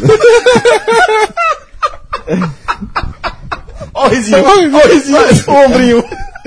faz uma semana que o carro tá aí paradinho no mesmo canto do jeito que a senhora deixou. Uma semana, porra. Puta que pariu, velho. É foda, é genético. Esse cara hoje fez sete pessoas, sete pessoas nas sociais do esporte procurarem a lente do óculos dele. Ela botou, botou Com chuva, viu? com chuva, chovendo, as turmas botando lanterna, o jogo rolando e a turma procurando. Aí até 8, 10 minutos depois ele falou. Detalhe, ninguém se mexer pra não pisar É, na lei. detalhe, a galera procurando, velho. Ninguém, ninguém se mexe. Pra não pisar na não pisar na a letra. Quem tava junto procurando, quem não tava Não, procurando, quem tava ao redor. procurando. Todo, ninguém se A mexia. do óculos, não era a lente do do contato, óculos. não. Não, a do contato não ia achar. A lente do Caiu a óculos. lente do óculos. Aí ele falou, rapaz, eu acho que tá no meu bolso. Lucas Fittipaldi, senhoras e Qual foi a senhores. explicação? Tava chovendo, tirei o óculos pra botar no bolso, aí foi nessa, porque a lentezinha caiu. Agora, só reforçando aqui, fui buscar, viu? A notícia é a seguinte: por 63 reais, o mercado da Suíça começa a vender maço com cigarro de maconha. Aqui. Aí. Tá O que, eu- é, o que eu acho sobre, sobre isso é semelhante ao cigarro. Eu acho que não pode ter publicidade. Beleza. Eu acho que não pode ter E publicidade. cerveja também não. Cerveja também não. Ah, eu- É. o, que eu, a- o que eu acho absurdo é a hipocrisia. Em relação à cerveja, né? Ah, não. É. é As drogas que são lícitas. É, eu acho só o seguinte, que, que a cerveja, ela, ela, ela tem um aviso no final, mas é de, É de não. bebê, é, é, é de não. Não, não existe. É, não dá pra- não, não pra existe. considerar. Não, é- é- é- é a o que a gente tá falando de grana. É. A gente tá falando de grana. É, a de- diferença de- é dinheiro A mesmo. diferença é, só dinheiro. É. Né? É. É, é, essa aqui pode e essa outra não pode. É. Né? Que, que vem com aquela conversa cansada que é uma porta de entrada para outras drogas. Não sei. Sabe o que é porta de entrada para outras drogas? Vou dizer o que é, é porta de entrada para outras drogas. Num cenário do como no Brasil, onde a maconha é ilegal. O usuário de maconha tem que comprar maconha com o traficante. Tu acha que o traficante vai se preocupar se você vai entrar em outra droga ou não? Você vai procurar maconha, ele vai falar, bicho, ó, eu não tenho maconha não, mas eu tenho isso aqui. Isso é porta de entrada. Não é maconha. Não é maconha, é o tráfico. É, a grande novidade aqui. A gente, a gente tá falando da possibilidade de ser taxado, ser tributado, de o Estado ganhar, de a, a, a sociedade ganhar, de você ter controle, de você vender um produto com qualidade. Eu acho que, só vai que o grande ganho, o grande Agora, ganho, concordo com você, não precisa ter propaganda. o grande ganho da legalização, nesse sentido, da legalização comercial, Você enfraquece o tráfico, É, inclusive. esse é o grande ganho. O grande ganho da legalização comercial, tá? Para mim é o fato de você não você tirar o usuário da relação com o traficante. Prio. Você está tirando ele da relação com o traficante, você está enfraquecendo o tráfico. Lógico que o tráfico Vai continuar, né? vai continuar e vai se adaptar. Meu irmão, veja só. Não, porque Tráfico. só o que se consome de cocaína já É. garante o tráfico. Exatamente. E se não for droga, os caras arrumam outra coisa É droga. três tempos. Vai é- ser droga, vai continuar sendo droga. é, é- é- é gato net como é no Rio de Janeiro. Existem mil formas de, de existir dinheiro para financiar toda, todo tipo de crime, do para financiar o crime organizado, seja tráfico, seja armas, seja o que for. É, o tráfico ele, ele, ele é meio rabo de lagartixa, né? Você corta Isso, isso. e ele, ele Cresce de de novo. Mas eu acho que você conseguir tirar uma quantidade significativa de pessoas da relação direta com esse pessoal é um ganho que, que- Inestimável, pô. é, e que eu acho que tem que ser bem organizado. o Uruguai e a Suíça são países muito mais fáceis Menores. de se aplicar pelo seu próprio, pelo tamanho, basicamente. É, um país do tamanho do Uruguai é mais fácil fazer qualquer coisa. Sem dúvida. Qualquer coisa. Eu costumo dizer, Celso, que o Brasil, fugindo um pouquinho do assunto, que um dos graves problemas do Brasil são os grotões. O Brasil não consegue, o governo, o Estado, não consegue chegar ao seu povo. É, e a ausência do Estado É. abre espaço O para Brasil, o Brasil, veja só, o que acontece se que chegar... pessoa ocupe aquilo ali. em- em- é surreal que tenham cidades que não tem hospital e que o hospital mais próximo não tem remédio, que não tem equipamento. E aí não é Lula, Temer, Dilma, Fernando Henrique, entra governo, sai governo e o Estado não alcança os grotões. O Brasil não tem controle dos seus grotões, não tem controle das suas fronteiras. Então, assim, é muito difícil fazer qualquer coisa no Brasil dar certo. É muito difícil dar qualquer unidade ao país. O que é que é, de fato, o que é que existe no Brasil com unidade? Que no Nordeste é igual ao Sudeste, que é igual ao Sul, Eleição. que na capital. Nem isso, porque os resultados são completamente distintos. Ah, certo. Né? Assim, não existe unidade em nada no país. É Dentro de um grande. estado, entre capital e interior, de, de uma capital do Nordeste para uma capital do extremo norte, de uma capital do extremo sul. Então, assim, É muito grande e não tem o poder econômico que tem outros países grandes, gigantes de, de proporção como o Brasil, como Estados Unidos, China, Rússia. Austrália. É, A Austrália é tanto, vou colocar a Austrália também nesse bolo. Então, é um país de, de, de proporções continentais com restrições orçamentárias gigantes, pô.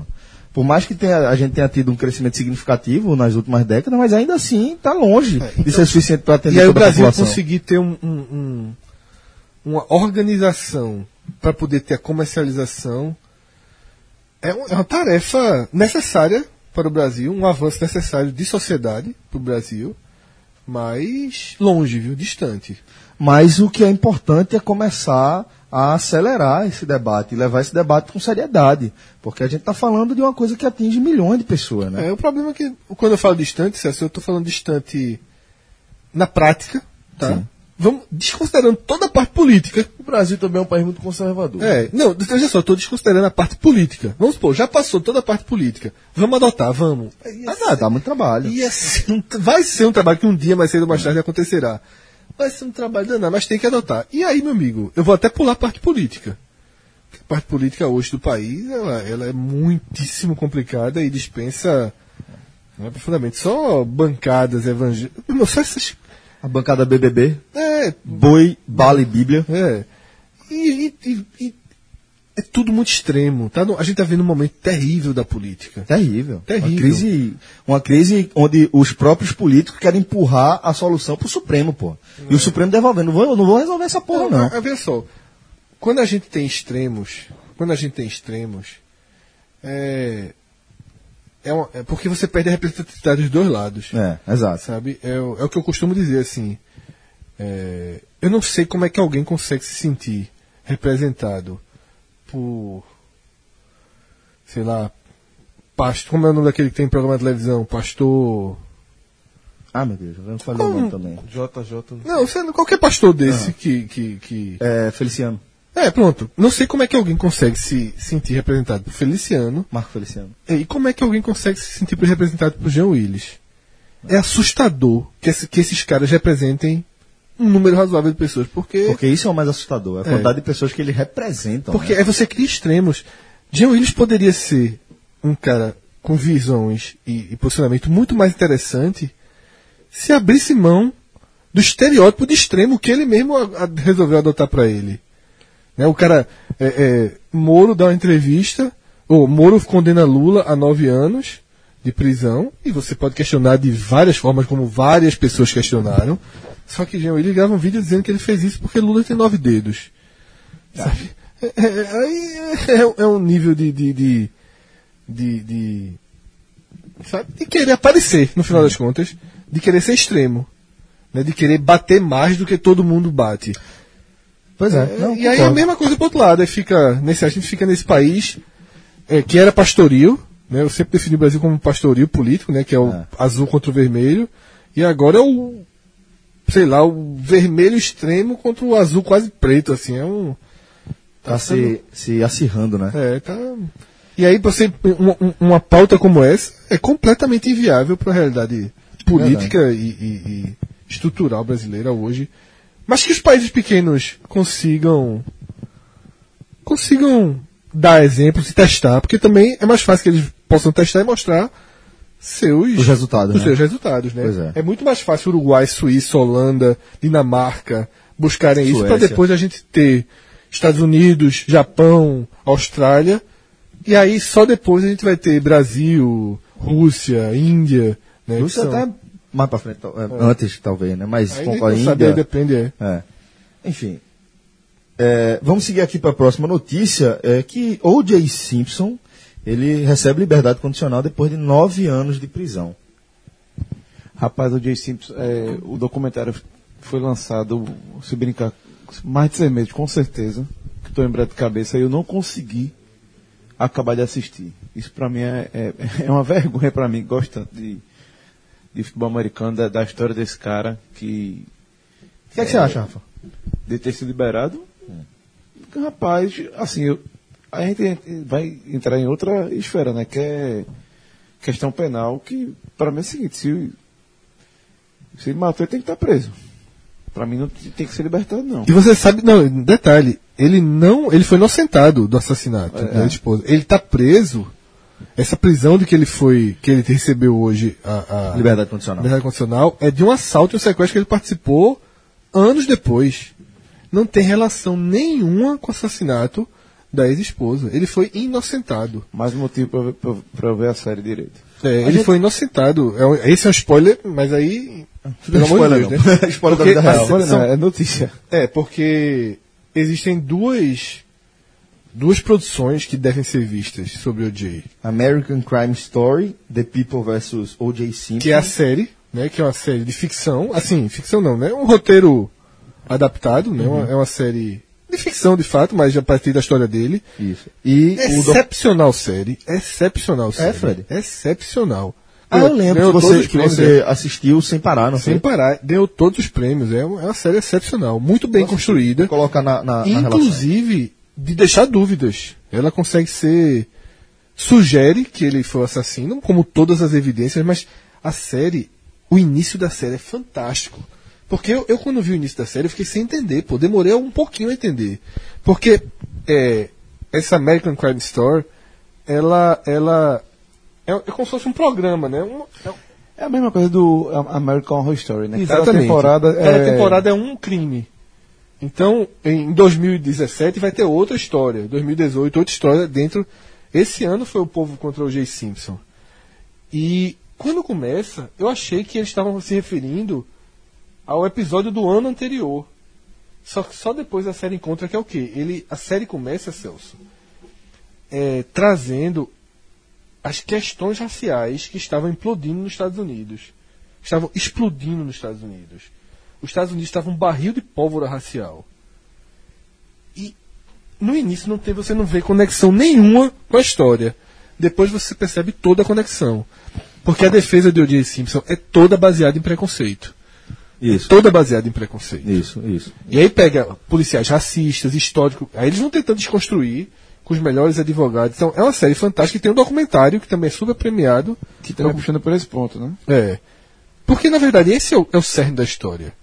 Fred, é, você tem, tem algum lugar aqui para uma sugestão, tal, na- nesse, nessa pauta aqui, ou eu posso fazer uma sugestão fora de hora agora? Pode fazer sexta fora de hora. Já que a gente está falando dessa, dessa coisa de documentários que é, trazem é, histórias passadas, vão desvendando crimes, é inevitável eu lembrar de um podcast que ele mudou o jogo, né? Um podcast que tirou os podcasts da casa dos milhares e lançou o podcast para a casa dos milhões, né? É, 45 minutos. Porra, tô fudido fazendo piada no mesmo time de Rafael. Tu tá fudido, pô. tu tá fudido. Ó, é, é o seguinte, o nome desse seriado, desse, desse podcast, esse, velho, eu super indico. É, o nome dele é Serial, certo? Serial, se você for procurar em português. Acompanhe por um tempo. É, é, de, um, de um outro, fa- faz parte de um outro projeto chamado This American Life. Ele é conduzido de maneira magistral pela jornalista Sarah Cronin. E é, a primeira temporada me envolveu de uma forma brutal. Ela, o primeiro, o primeiro, a primeira temporada dela, ela retoma um, um caso de um assassinato que ocorre em Baltimore em 1999, onde um jovem de, se eu não me engano, 17 anos, o nome dele é Adnan Sayed, é, ele é condenado, ele é preso e condenado pelo assassinato da namorada dele, né? O nome dela é Hei Min Lee. E, e ela começa, ela entrevista é, Adnan Sayed na prisão. Ele pegou prisão perpétua tal. Já está desde então tá, tá, tá condenado. é, perdeu o, o- o último recurso recentemente, acho que é um ano passado, se não me engano.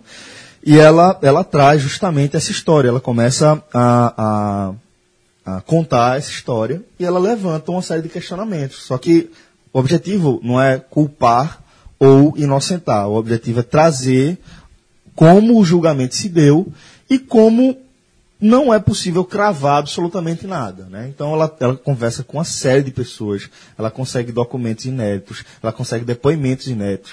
A narrativa é sensacional e ela leva justamente isso, ela populariza o podcast nos Estados Unidos. A gente, a gen- eu, eu arrisco dizer que a gente, 45 minutos, é o 45 minutos, porque ela conseguiu popularizar o podcast de uma maneira massiva. Massiva mesmo. De repente, tava, todo mundo sabia o que era podcast.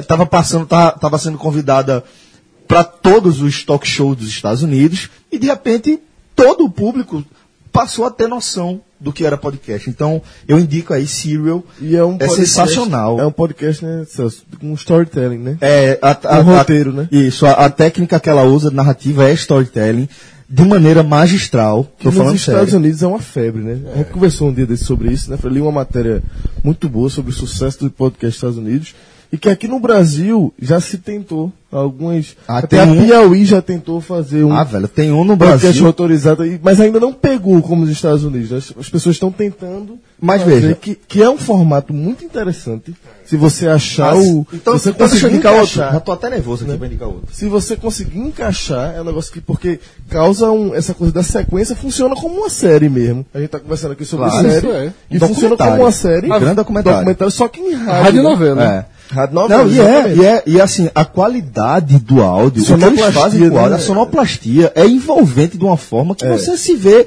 absolutamente imerso naquela Exatamente. narrativa. Investimento em sonoplastia é um dos grandes diferenciais desse Ah, tipo pô, de ah, o- o- o- só pra ter ideia, o, Serial, não sei se é o Serial, posso estar cometendo um equívoco, mas eu acho que ou, ou é o Serial ou é o American Life, eu acho que é o Serial.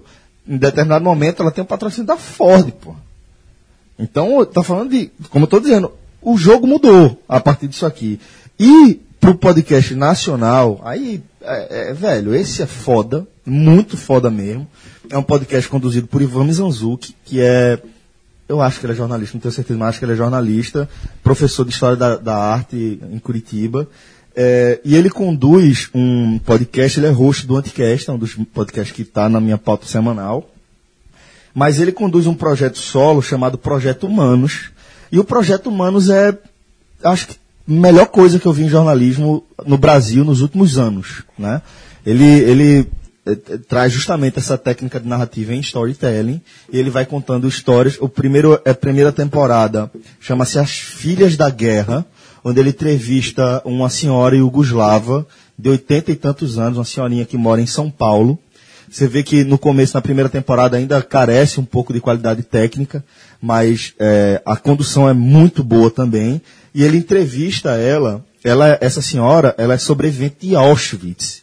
né? Ela, ela, ela tem depoimentos assim que é impossível não tocar seu coração. E o que é que ele faz? Ele conta um pouco da história do que foi o Holocausto a partir do olhar dessa sobrevivente, porém ele vai, ao mesmo tempo, à- medida que ela vai contando a história, ele vai entrevistando especialistas naquele, naquele tema que dão um respaldo técnico para o que você está ouvindo. Né? É como Sarah Cannon também faz no This American Life, no, no, no Serial. A segunda temporada, essa para mim é porra, muito foda, chama Os Cora o, o Coração do Mundo, que conta ah, meio que o drama dos refugiados, o drama é, do preconceito com, com o islamismo e etc. E destrincha e, e, e tira a gente da nossa bolha, tira eh, do conforto da nossa bolha, onde a gente acha que sabe de tudo a partir do- dos conceitos enlatados que a gente recebe e coloca no seu colo uma dose brutal de realidade. Então, indico aí também que eles o pegam Projeto Humano. histórias reais e De dão uma carinha reais. de ficção, né? Assim, Isso é. com, tratamento. com o roteiro, tratamento, a sonoplastia, então envolve você como se estivesse dentro de um filme, de uma série. É a imersão, né? É pra poder garantir a Imagina imersão. como se Cássio tivesse pegasse o livro dele, de 87, Entregou. entregou, entregou, Soldado, soldado tá sendo abatido aqui. né? e Eu fizesse já tô na enfermaria. Imagina um podcast de toda a saga do 87, certo? Com os entrevistados que eles entrevistaram, um condutor, Isso. um, Tem cap- e um- tem uma narrativa, entendesse? E fosse como se fosse uma série. Tu tava um falando de storytelling, tem, tem alguns capítulos caberiam Né? isso aí. Porque alguns Com sonoplastia, É. com narração da época. Claro, é isso. É só exer- exercitar. É isso. É Ah, E se, você, e se você é estudante de jornalismo, se você tem vontade de fazer isso, pode me procurar no Twitter, que eu vou dar todas as dicas para você, vou lhe incentivar, vou lhe ensinar o caminho das pedras para você fazer seu podcast de storytelling. Mechancast. Ó, é. Seguinte, próximo tópico aqui, vamos agora para o nosso eixo televisão. E olha só, que beleza de chamada. Silvio Santos, o mito, tá ficando gagá, Como é que é? coloca mulher com a bunda nua dançando no programa. Como é que é? Tu viu a imagem? Como é que é? Não, não vi, eu, eu desisti. Eu não, não assisto TV aberta É. há décadas. Primeiro, o link que eu, que eu cliquei agora tem que pagar. Ah, eu não li. Não vi. Mas depois apareceram outros links e, sinceramente, eu olhei e desisti. Que é assim, Descreve, descreve. É uma. É uma mulher sentada numa mesa, completamente nua, tá? É, regendo uma orquestra com movimentos da bunda. Aoi! Sabe? É impressionante, assim, o que. Por, ter, por ser em Silvio Santos, que em tese não é um cara. que tem esse programa de família. É, que ele não vende, não vende essa imagem de apelo sexual pela audiência, né? E foi muito, foi muito Rede TV no Carnaval. Lembra do, do, do cu verde da Rede TV no Carnaval? Eu não vi muita diferença não. Pra mim foi até mais, mais agressivo de Silvio Santos e, e- e- Porque o Silvio Santos está passando aquela sensação de que ligou o foda-se. né? exatamente. É isso que eu tô Tá dizendo. numa idade, assim, como se tivesse. Não tem essa coisa de quando o cara vai ficando mais velho, vai perdendo certos pudores, que o cara vai se. Assim, ah, já tô no final da vida. Ó, tem uma explicação já fisiológica. não, vou já não deu explicação a ninguém. Acabou o filtro, na Ele verdade é bem essa. assim, acabou o filtro, exatamente. Em 2000 e, em Foi 2017 o que ele fez com Maísa, forçando, querendo forçar ela a beijar, aquele, aquele, sei lá, mini Gugu lá, que é o apresentador. Puta Mini que pariu, Gugu é ótimo, velho. Puta que pariu, que coisa trash, velho. Que É, coisa e assim, bizarra. ele vem fazendo agora. O que, o que me espanta é que em 2017 a aceitação para isso é muito, muito mais complicada. Ele O tem, politicamente ele, correto, é, ele tem uma, uma reversão negativa absoluta. Eu estava vendo na, na coluna de Maurício Sticer, né, que é do UOL, comenta televisão, talvez seja o, o principal crítico de televisão no Brasil. Ele aproveitou e fez um vídeo trazendo momentos similares dos anos 90, só que nos anos 90 tinha toda semana. Isso. Né? E ele vai citando, é bem interessante o Banheiro vídeo. do Gugu e Bem etc. rápido, ele cita, tipo, coisas absurdas, né? Que o pro- as brigas em massa, Goldsmith, que era tapa pra cacete. Luiz, quando é que você vai pagar essa dívida pro Valdemir? Eu? Ah. Nunca. Por quê? Eu tenho prova. Eu tenho prova. Segurança, por favor, gente! Gente, olha o meu cenário!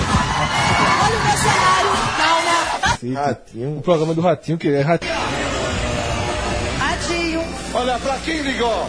Pra quem ligou a televisão agora? Faz meia hora que eu tô dando de chicote na Globo, tá? Meia hora. Adinho!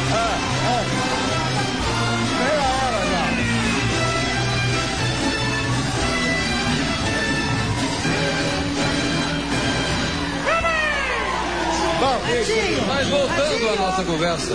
Adinho! Adinho! Olha aqui, ó. Adinho, toma uma perguntinha! Só um deixa eu falar uma coisa, só avisar o público em especial a- a- a- aos publicitários, se você juntar hoje, to- se você juntar todas as televisões agora no horário, se você juntar Globo e as outras todas, não está dando a nossa audiência. Esse é meu patrão! Isso aí, patrão. Queria avisar os publicitários que a classe A da novela está toda assistindo o nosso programa. Todo mundo ligado no pregão. Oi. Kleber? Hã? Kleber? João Kleber. João. Kleber? Para tudo aí. O programa de Ratinho, que era pesadíssimo no início. Aí ele lembra do Aqui Agora, e aí ele destaca o dia que o Aqui Gomes. É, que o, o dia em que o Aqui Agora transmitiu um suicídio ao vivo. Gil Gomes. Tô brincando, né? Aqui, agora. Né, nos anos 90. Puta merda, velho. Aí ele trata Luciano Huck, que hoje tem todo, né? Tem toda essa roupagem já muito mais de prestar de procura matérias mais dramáticas, Emoção. prestação de serviço, emoção. A Eu acho uma bela é, bosta também Aí a aquilo. figura de tiazinha é uma figura surreal para hoje em dia. Pô. Imagine uma, É uma feiticeira também. é, não, mas Posso imagine puxar- tiazinha, porque é uma, é uma, é uma mulher né, de, seminua depilando os caras na televisão. Pode depilar um menino, tiazinha. Velho, É. banheiro do Gugu, Banho, aí tem, não, aí Gugu é um capítulo à parte. Banheiro do Gugu, o negócio das camisetas molhadas. Camiseta molhada. E aí Maurício Strauss ele faz o seguinte: era tanta audiência que isso gerava e não tinha tanta reação negativa que enlouqueceu Faustão. E Faustão partiu para um dos episódios que é considerado um dos piores episódios da TV brasileira, que é o sushi erótico. Que ele levou uma mulher nua com peças de, de sushi ao longo do corpo para que as pessoas fossem fossem tirando. Se né? servindo. É, então, Lu- Lu- é, Silvio Santos, de certa forma, fez um, uma viagem no tempo para os anos 90, né? Que talvez, é engraçado isso, mas Posso dar. Posso, 20 anos de- atrás chocaria menos. Ele vem posso se fazer um envolvendo vínculo, em posso fazer um eu vínculo interessante? Os Trapalhões. O novo. Não tem como dar certo, pô. Meu amigo, Não tem eu como dar pensei em certo. colocar na pauta, mas eu não tenho, eu tô com medo de ver. Pense medo. Nutella. Bicho, não tem como dar certo. Por quê? O que é, o que, é que pautava os Trapalhões? Trapalhões e Nutella. Era, eram piadas sexistas, homofóbicas, cacete. Que coisa Meu irmão, bizarra, veja, trapalhões hoje em dia. Os caras estavam presos, pô. Pois é, E agora um novo Ó, modelo mas dos eu, eu, não, consigo imaginar a quantidade de textão no Facebook a cada episódio dos Trapalhões antigos, meu irmão. Meu irmão, ia ser um negócio assim. é, de, de suspender a transmissão, de fazer petição online para Fechar, mudar, pra fechar, mudar a programação, Didi inimigo número um do Brasil. Ia ser mesmo. Era o inimigo número um no Brasil. Perspectiva é essa. O cara Didi, mais odiado, é, misógino, Didi, né? é, Didi é um ídolo. Certo? misógino, É machista, ficou, racista. ficou só o, o, o, o City da poltrona. Ficou meio que só isso. Mas se você for buscar, é trash, velho. Mas era fantástico. Era fantástico. Era, fantástico pra fantástico. época, porque a gente tinha uma outra consciência. Mas, Por isso que eu Celso, falo, eu é acho que- importante aumentar a carteira do politicamente Celso, correto. mas acho que é muito mais amplo do que isso aí. Tava no, é, tava no Twitter, vivo lá. Mas é, acho que foi ontem um, um, um cara botou um vídeo, não agora não tenho como saber de jeito nenhum quem colocou, mas é, esse Twitter daqui a pouco aparece na internet. Uma matéria do jornal da Globo, com o William, é, Lilian Wittfib apresentando, de 93 a matéria. A matéria é sobre o seguinte. É, pessoas feias que fazem comerciais. Aí com... Não, calma. Aí, aí começa ali. Não, e não é- Hoje tentaria falar de um jeitinho para dizer que não é feio. Fala- Falaria outra palavra, né? Pessoas não tão bem apessoadas. Ter... Começaria, começa- começaria dessa forma. Aí a primeira. Belezas Isso- exóticas. Eu posso estar muito enganado, mas eu acho que era César Tralho o repórter. E você não viu o nome não. Tu foi só de, de, de- de- olhar de, e de reconhecer, acho que era ele. Aí faz uma passagem no shopping, passa uma menina, ele entrevista a menina. É, o que é que você acha de, de um- uma mulher gorda fazendo propaganda? Aí a, a entrevista, mulher gorda faz propaganda? Isso não existe não, meu amigo. Isso é absurdo. Aí, perto dali estava sentado uma gordinha que é a dona da agência. Que é chamada. Aí chega e diz, ó. Como é que você vê? Você é, sendo feia entrando na televisão? Não, isso aqui foi. Resumindo, todo mundo é tratado como feio de uma forma literal, como gordo de uma, De uma forma, meu irmão, tudo que você imaginasse. Eu fiquei imaginando, isso está dizendo de Márcia, era como se fosse Márcia, mas não, era uma matéria de Jornal da Globo, que você tem aquela coisa sisuda. pa- Ja- jamais, quando eu li a matéria assim, jamais aquilo iria pro ar hoje. E a, e a Globo, se possível, meu amigo, eu acho que até apaga do Sedoc dela, porque esse negócio é inacreditável. Sedoc dela. Mas, é, eu fiz esse arrodeio todo para dizer que Didi não era um ponto fora da curva, não. Nada, de forma alguma, pô. Isso, a- a- a- Meu irmão, horário nobre do domingo, porra. não, pô, ele, assim, era de manhã. Família toda reunida. É, Aí domingo, depois, 7 né? horas da noite, inicialmente. É, não, Lembro, passava de noite trabalhando. Domingo, sete horas pelo da amor de noite. Deus, só história. Isso é horário clássico. Clássico Cara, minha memória é de manhã. clássico, É Domingo, Fantástico. 7 da noite, é. É o horário, é tipo assim, a família toda reunida, jantando no domingo, É, pra ver- todo mundo junto, pra, pra ver ver os também. trapalhões, E pra depois ver as piadas Fantástico. misóginas, sexistas e Nem vou ver Racistas. termos que não existiam. Termos Racistas que existiam. existia. É. TV Pirata também, né? Né? Era, Era bem pesado. muito pesado. Mas muito mais leve. O problema é que TV Pirata era 10 horas da noite. É, exatamente, era feito para um público adulto. É. Trapalhões era feito pra criança. Pra criança. Pra E- gente, pô. É, e assim, as piadas envolviam basicamente negro e gay. Exato. Exatamente. As grandes graças eram essas. E, além de tirar e a- e a- vantagem, e a- e a tapa, mulher- E a tá, mulher é. era só um objeto. Somente, É, nada mais que só isso. é. Nada mais que isso. também. É. O, tem Ah, um não, chicaniza eu não acho nem tanto. Mas tinha. mas tinha. Um Mas os assim, personagens deles eram basicamente. eu abri, mesmos, eu assim. abri, eu abri um- um- uma matéria aqui sobre cinco episódios de, dos Trapalhões, né? E vou citando, né? De assim, tem um que eu me lembro muito bem, que tá aqui nesse meio, que não poderia não estar, que é o A Fila do Banheiro, pô. Esse é um clássico. Que os caras estavam todos hospedados na mesma casa e só tinha um banheiro de manhã, a confusão da pô pra ver quem vai tomar banho primeiro. Aí os caras acordavam cada vez mais cedo pra chegar. Aí Mussum, disse, rapaz, vou chegar cedo. Aí Mussum chegou um dia, primeiro. Aí fez a fila lá e Didi chegou. Disse, não, vamos organizar aqui a fila e foi, dava um jeito que Mussum ficava atrás. Hoje vai ser o, quem tá de cinza, não sei o que. Aí Mussum um dia disse, mas eu tô achando que é porque eu sou mais coloridinho. Aí Didi, não, nada disso, tem nada disso. Se nós todos fôssemos azuis, aí, todo mundo é a mesma cor, todo mundo azul. A fila ia ser como? Os azuis mais claros primeiro, os azuis mais escuros depois. Somente. É- Era nesse nível. Fora, eu tava lendo aqui outros relatos, pô. Mussum era chamado de galinha de macumba, o urubu. Tem um episódio clássico também de, de, de, de super. que ele de voa, né? E Mussum, tu não voa não, pô. Tu é urubu, urubu não voa não. Tá? Assim, que voa, né? é, é pesadíssimo, né? E, e- Não, não tem. Então, assim, os novos trapalhões, eles têm uma missão, eles têm uma É. missão muito grande. Eu tenho vergonha do comercial. eu tenho vergonha do comercial. Não tem como fazer. Por isso que eu tô. Eu tenho, pronto, é isso. Eu não consigo passar do comercial. Passa normalmente no intervalo ali do Sport TV, que também é é tudo Globosat ali. Velho, eu morro de vergonha quando começo a ver aquilo ali, um Didi de ombreira também. Pô, pelo amor de Deus. Um Zacarias que é a cara de Zacarias. É, porra, velho. Porque a escolinha conseguiu, né? Isso é que é foda. A escolinha conseguiu. Por isso que eu falei que Chico Anísio era Diferente. diferente. Mas a produção, mas a produção certamente está baseada nisso. Só, a gente conseguiu fazer a escolinha. então Agora a escolinha pegou só gigante do não, humor, né? mas, mas o que eu quero dizer é o seguinte. Não, não- não O que eu quero- simplesmente não Mas o que eu repetiu, quero né? dizer é o seguinte. ó. Deu uma nova roupagem Escolinha- já teve várias escolinhas. A escolinha do professor Raimundo não era. Lógico que tinha também, até pela época. Perdão. Mas não era essencialmente só de piadas assim. Não era, até porque já é um Era, pouquinho Tinha depois. um né? galeão É. com bica, tinha um Paulo, qual é? Paulo Cintura. Porque, veja só, os tinha- trapalhões dos anos. Paulo Cintura, isso aí, Pois isso é, era um mas, isso- clássico, mas, é. mas não tem nada de, Trapalhões de, dos- de, dos anos de- 90, é, tá? Rolando Lero. É, os né? trapalhões dos anos 90 e tal já vai reduzindo. Isso, isso. Tá? Isso Mas ele dos vai anos amanhã, 80 né? que era mais punk. É, é verdade, é verdade, é e a verdade. escolinha, ela é mais anos 90. A escolinha é anos 90. Então, e detalhe, a escolinha não é um programa, não foi Chico Anísio que inventou a, esco a, a escolinha professor Raimundo, aquela que a gente da nossa geração não é a primeira. Então, na verdade, assim, outras escolinhas existiram e vão continuar existindo. É mais fácil adaptar. Isso, isso. E, é- e- e o, e o elenco que foi escolhido foi Só gigante, né? gigantesco para a escolinha, para esse remake da escolinha. O que não é o caso desses trapalhões. Esses trapalhões pegaram assim. É. Esse é assustador. Eu tenho medo de ver. Eu pensei em colocar na pauta, eu não coloquei. Vergonha ali, eu tenho vergonha ali. Na Eu propaganda não tem como vergonha ali. ver, exatamente. É, além da proibição da essência dos trapalhões. Exato, não dá, não dá pra ser. Não dá pra ser. A, a, a Didi é um é um herói. É um herói canastrão absoluto, pô. Ele é um anti-herói. é um anti-herói. Ele é um anti-herói. Porque o, porque o conceito do anti-herói. O anti-herói é o. Macunaíma, né?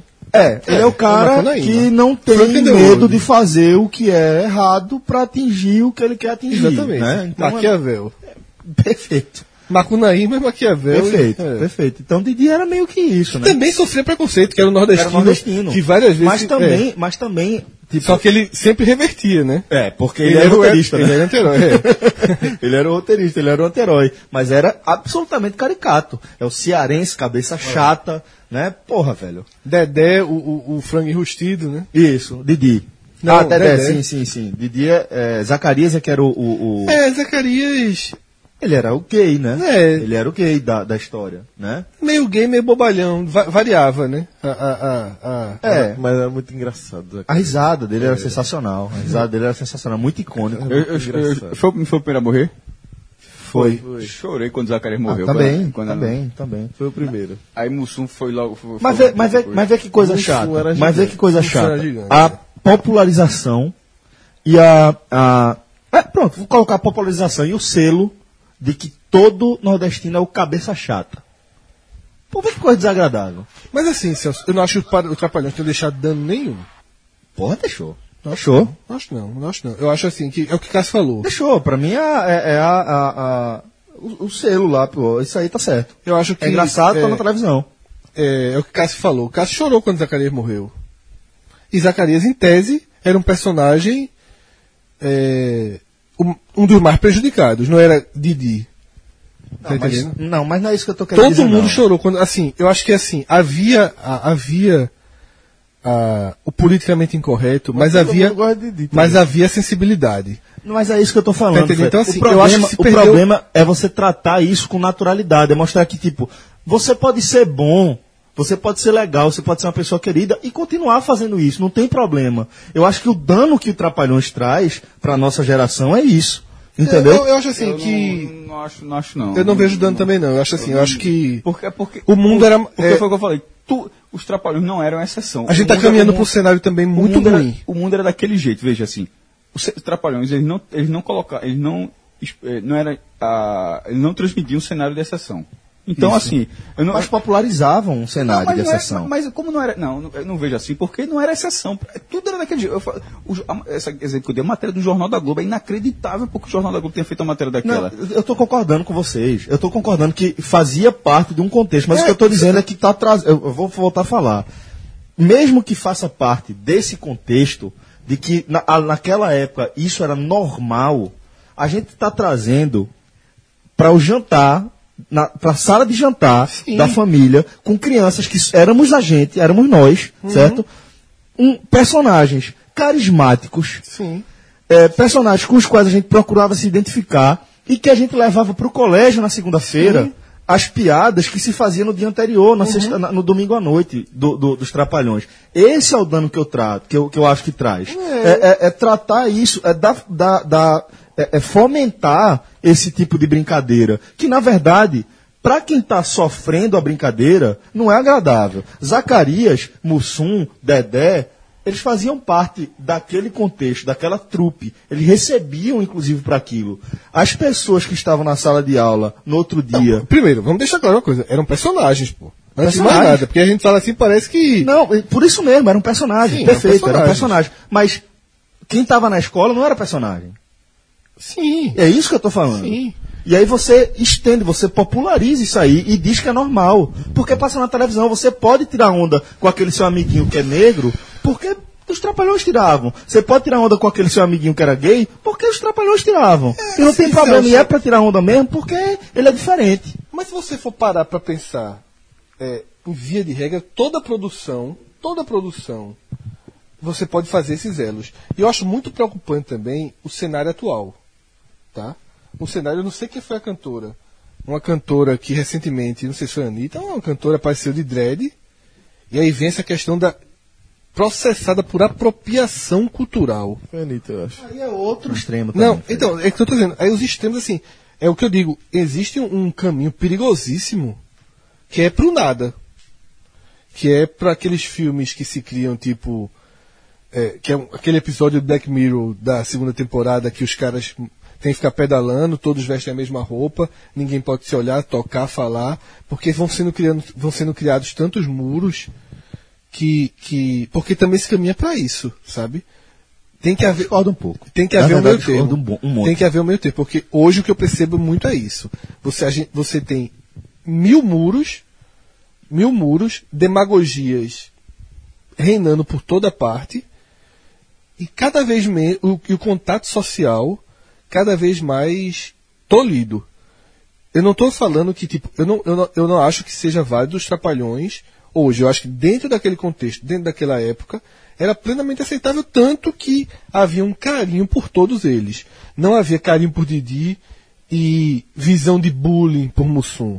É o que o Cássio falou. Eu acho que dos quatro, o Zacarias era o maior vítima de bullying no programa. Era o perdedorzaço. Certo? E, Mas e- eu acho que e, e todos choram. Porque havia um carinho. Havia... A empatia dos personagens, você falou de Friends, por exemplo, existia com os que trapalhões. você quer falar, assim, tem um pouco. Tô entendendo o que você quer dizer. Que no final das contas, os quatro eram vistos como grandes amigos, amigos Isso. inseparáveis, né? Por Que mais da brincavam, mas se amavam. greve, se amavam. se amavam. Eram quatro amigos Essa era a inseparáveis. né? Então a greia rolava ali, mas não Mas era pra eu- denegrir, entendeu? Claro Não que pra- era. Claro que era, Lucas. A gente interpreta assim. Claro que mas era, assim, pô. no final das contas, é como se fosse assim, um sacaneia o outro, mas eles se amam. Eles se Mas- amam. mas- são mas- os melhores amigos. Que é a vida real. São os Velho, mas melhores aí- Que é a amigos. vida real. Que é o que que aquele ceguinho. Aquele, eu nem sei se ainda existe. Lembra aquele ceguinho? Da Praça é Nossa. É, é, mas ele surgiu sozinho primeiro, né? Fazia. É o que ele falou. Ele pode se chamar de ceguinho, ele pode fazer todas as piadas em relação a ceguinho. E se qualquer outro humorista fizer uma piada no mesmo tom da que ele faz, o outro, outro, o outro, o outro humorista vai ser execrado. E eu, eu lembro de entrevista séria desse, eu esqueci o nome desse, desse ceguinho, que era bem conhecido, da vivia dando entrevistas. Ele falou, velho, meus amigos tiram onda pesada comigo, eu acho engraçado, porque eles tiram um com os outros tá ligado? Tira de várias coisas, assim. É, é, então, assim, eu acho que tem que haver, em algum momento, talvez a, a Geraldo gente, Magela. acho que era Geraldo Magela. Eu acho que assim, a gente tá passando por um momento de zerar tudo isso. Eu acho que talvez seja importante de enfrentar tudo isso. De dizer, ó, não dava se ficar como tava. Claro, pô. Mas, eu acho que eu tô dizendo, tem que ter cuidado para que o próximo passo não seja o nada. Porque há um risco hoje de o próximo passo ser um humor que ninguém vai rir. Discordo. Eu discordo. Certo. Sabe por que eu discordo? Eu Por quê? não acho que o humor depende de você exaltar, de você denegrir a diferença. Eu acho que a gente te- é Vamos pra muito- porta dos fundos. Eu acho que a gente é muito Vamos mais pra porta criativo dos fundos. isso. Vamos pra e a porta gente dos tem um fundos. desafio. Vamos pra falar- porta dos fundos. Ah. Não, não, não tem humor racista, não tem humor sexista, mas tem humor violento religioso. Que a gente ri porque é a religião do outro. Mas não é só isso. Não, mas tem. Tem esquete que tem. E é bom que, e é bom que diminua, pô. Tem- mas tem, veja só.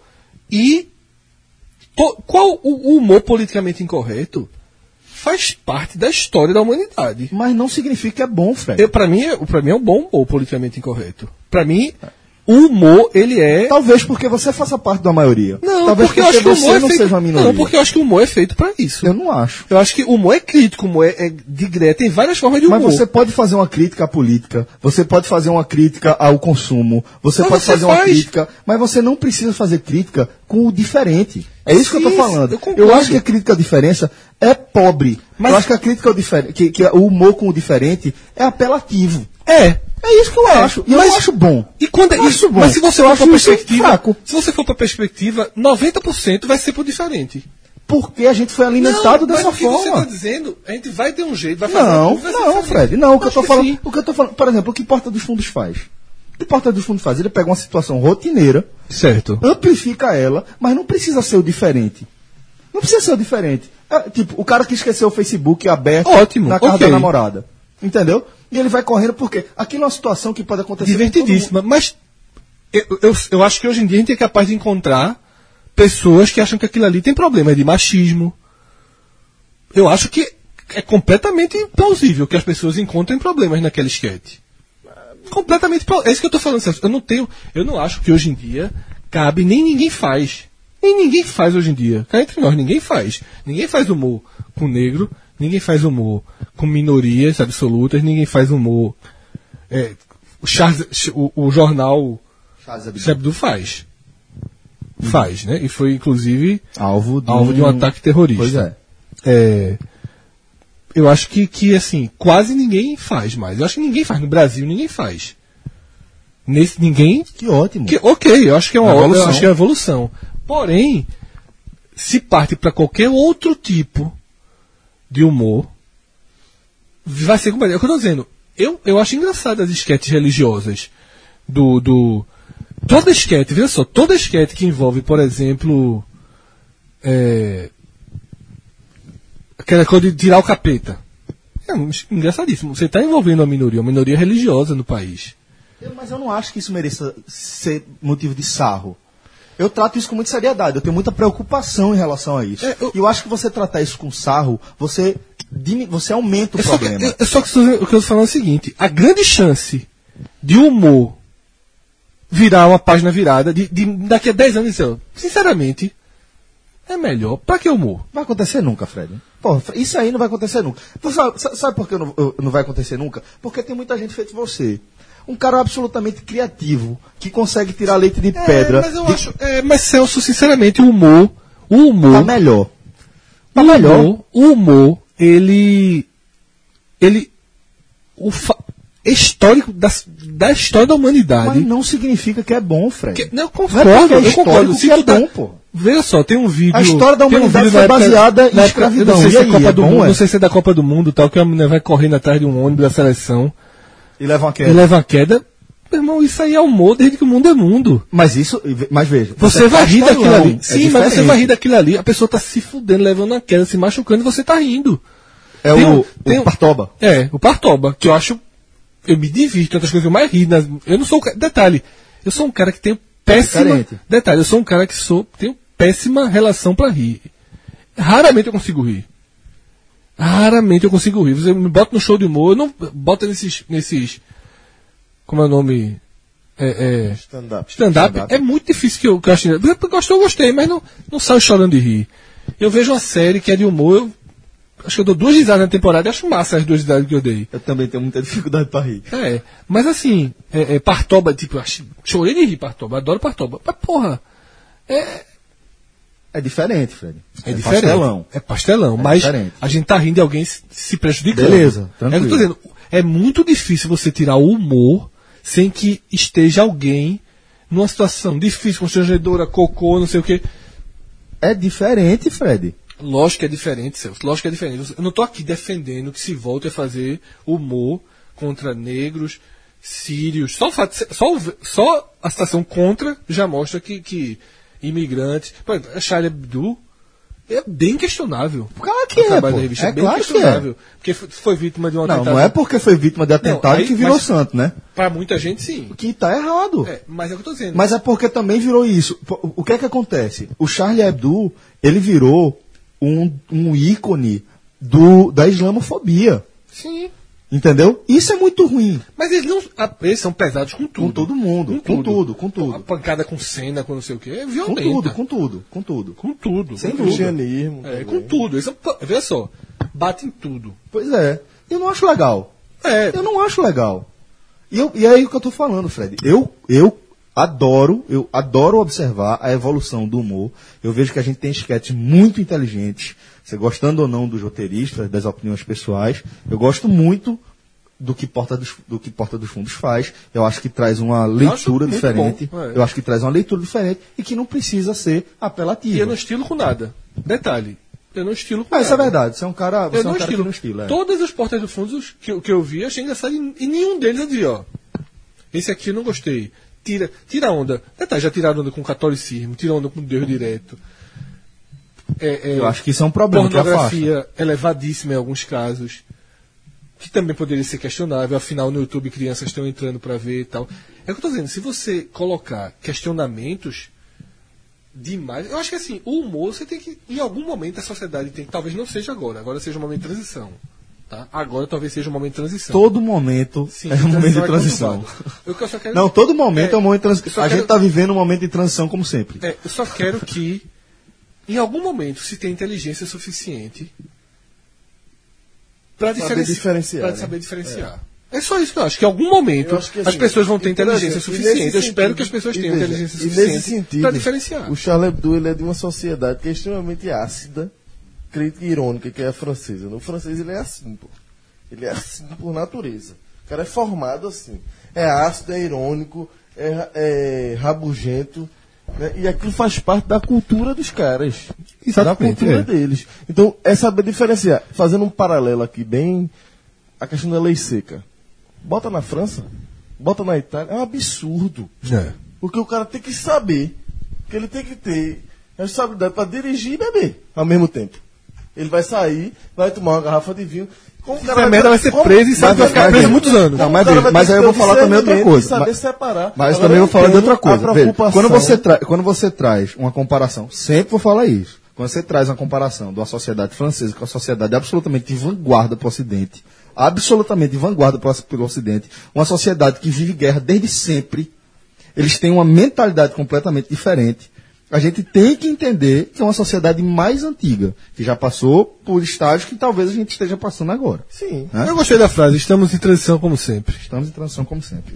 Galera, com isso a gente encerra esse episódio aqui semanal do H-Menon. Espero que vocês tenham gostado. Por favor, deixem seus comentários, nos avaliem na, na- seja qual for a sua plataforma. Diga lá se você gostou, se você não gostou, dá as estrelinhas lá bonitinho, as estrelinhas que você acha que a gente merece. Não vou pedir as cinco não.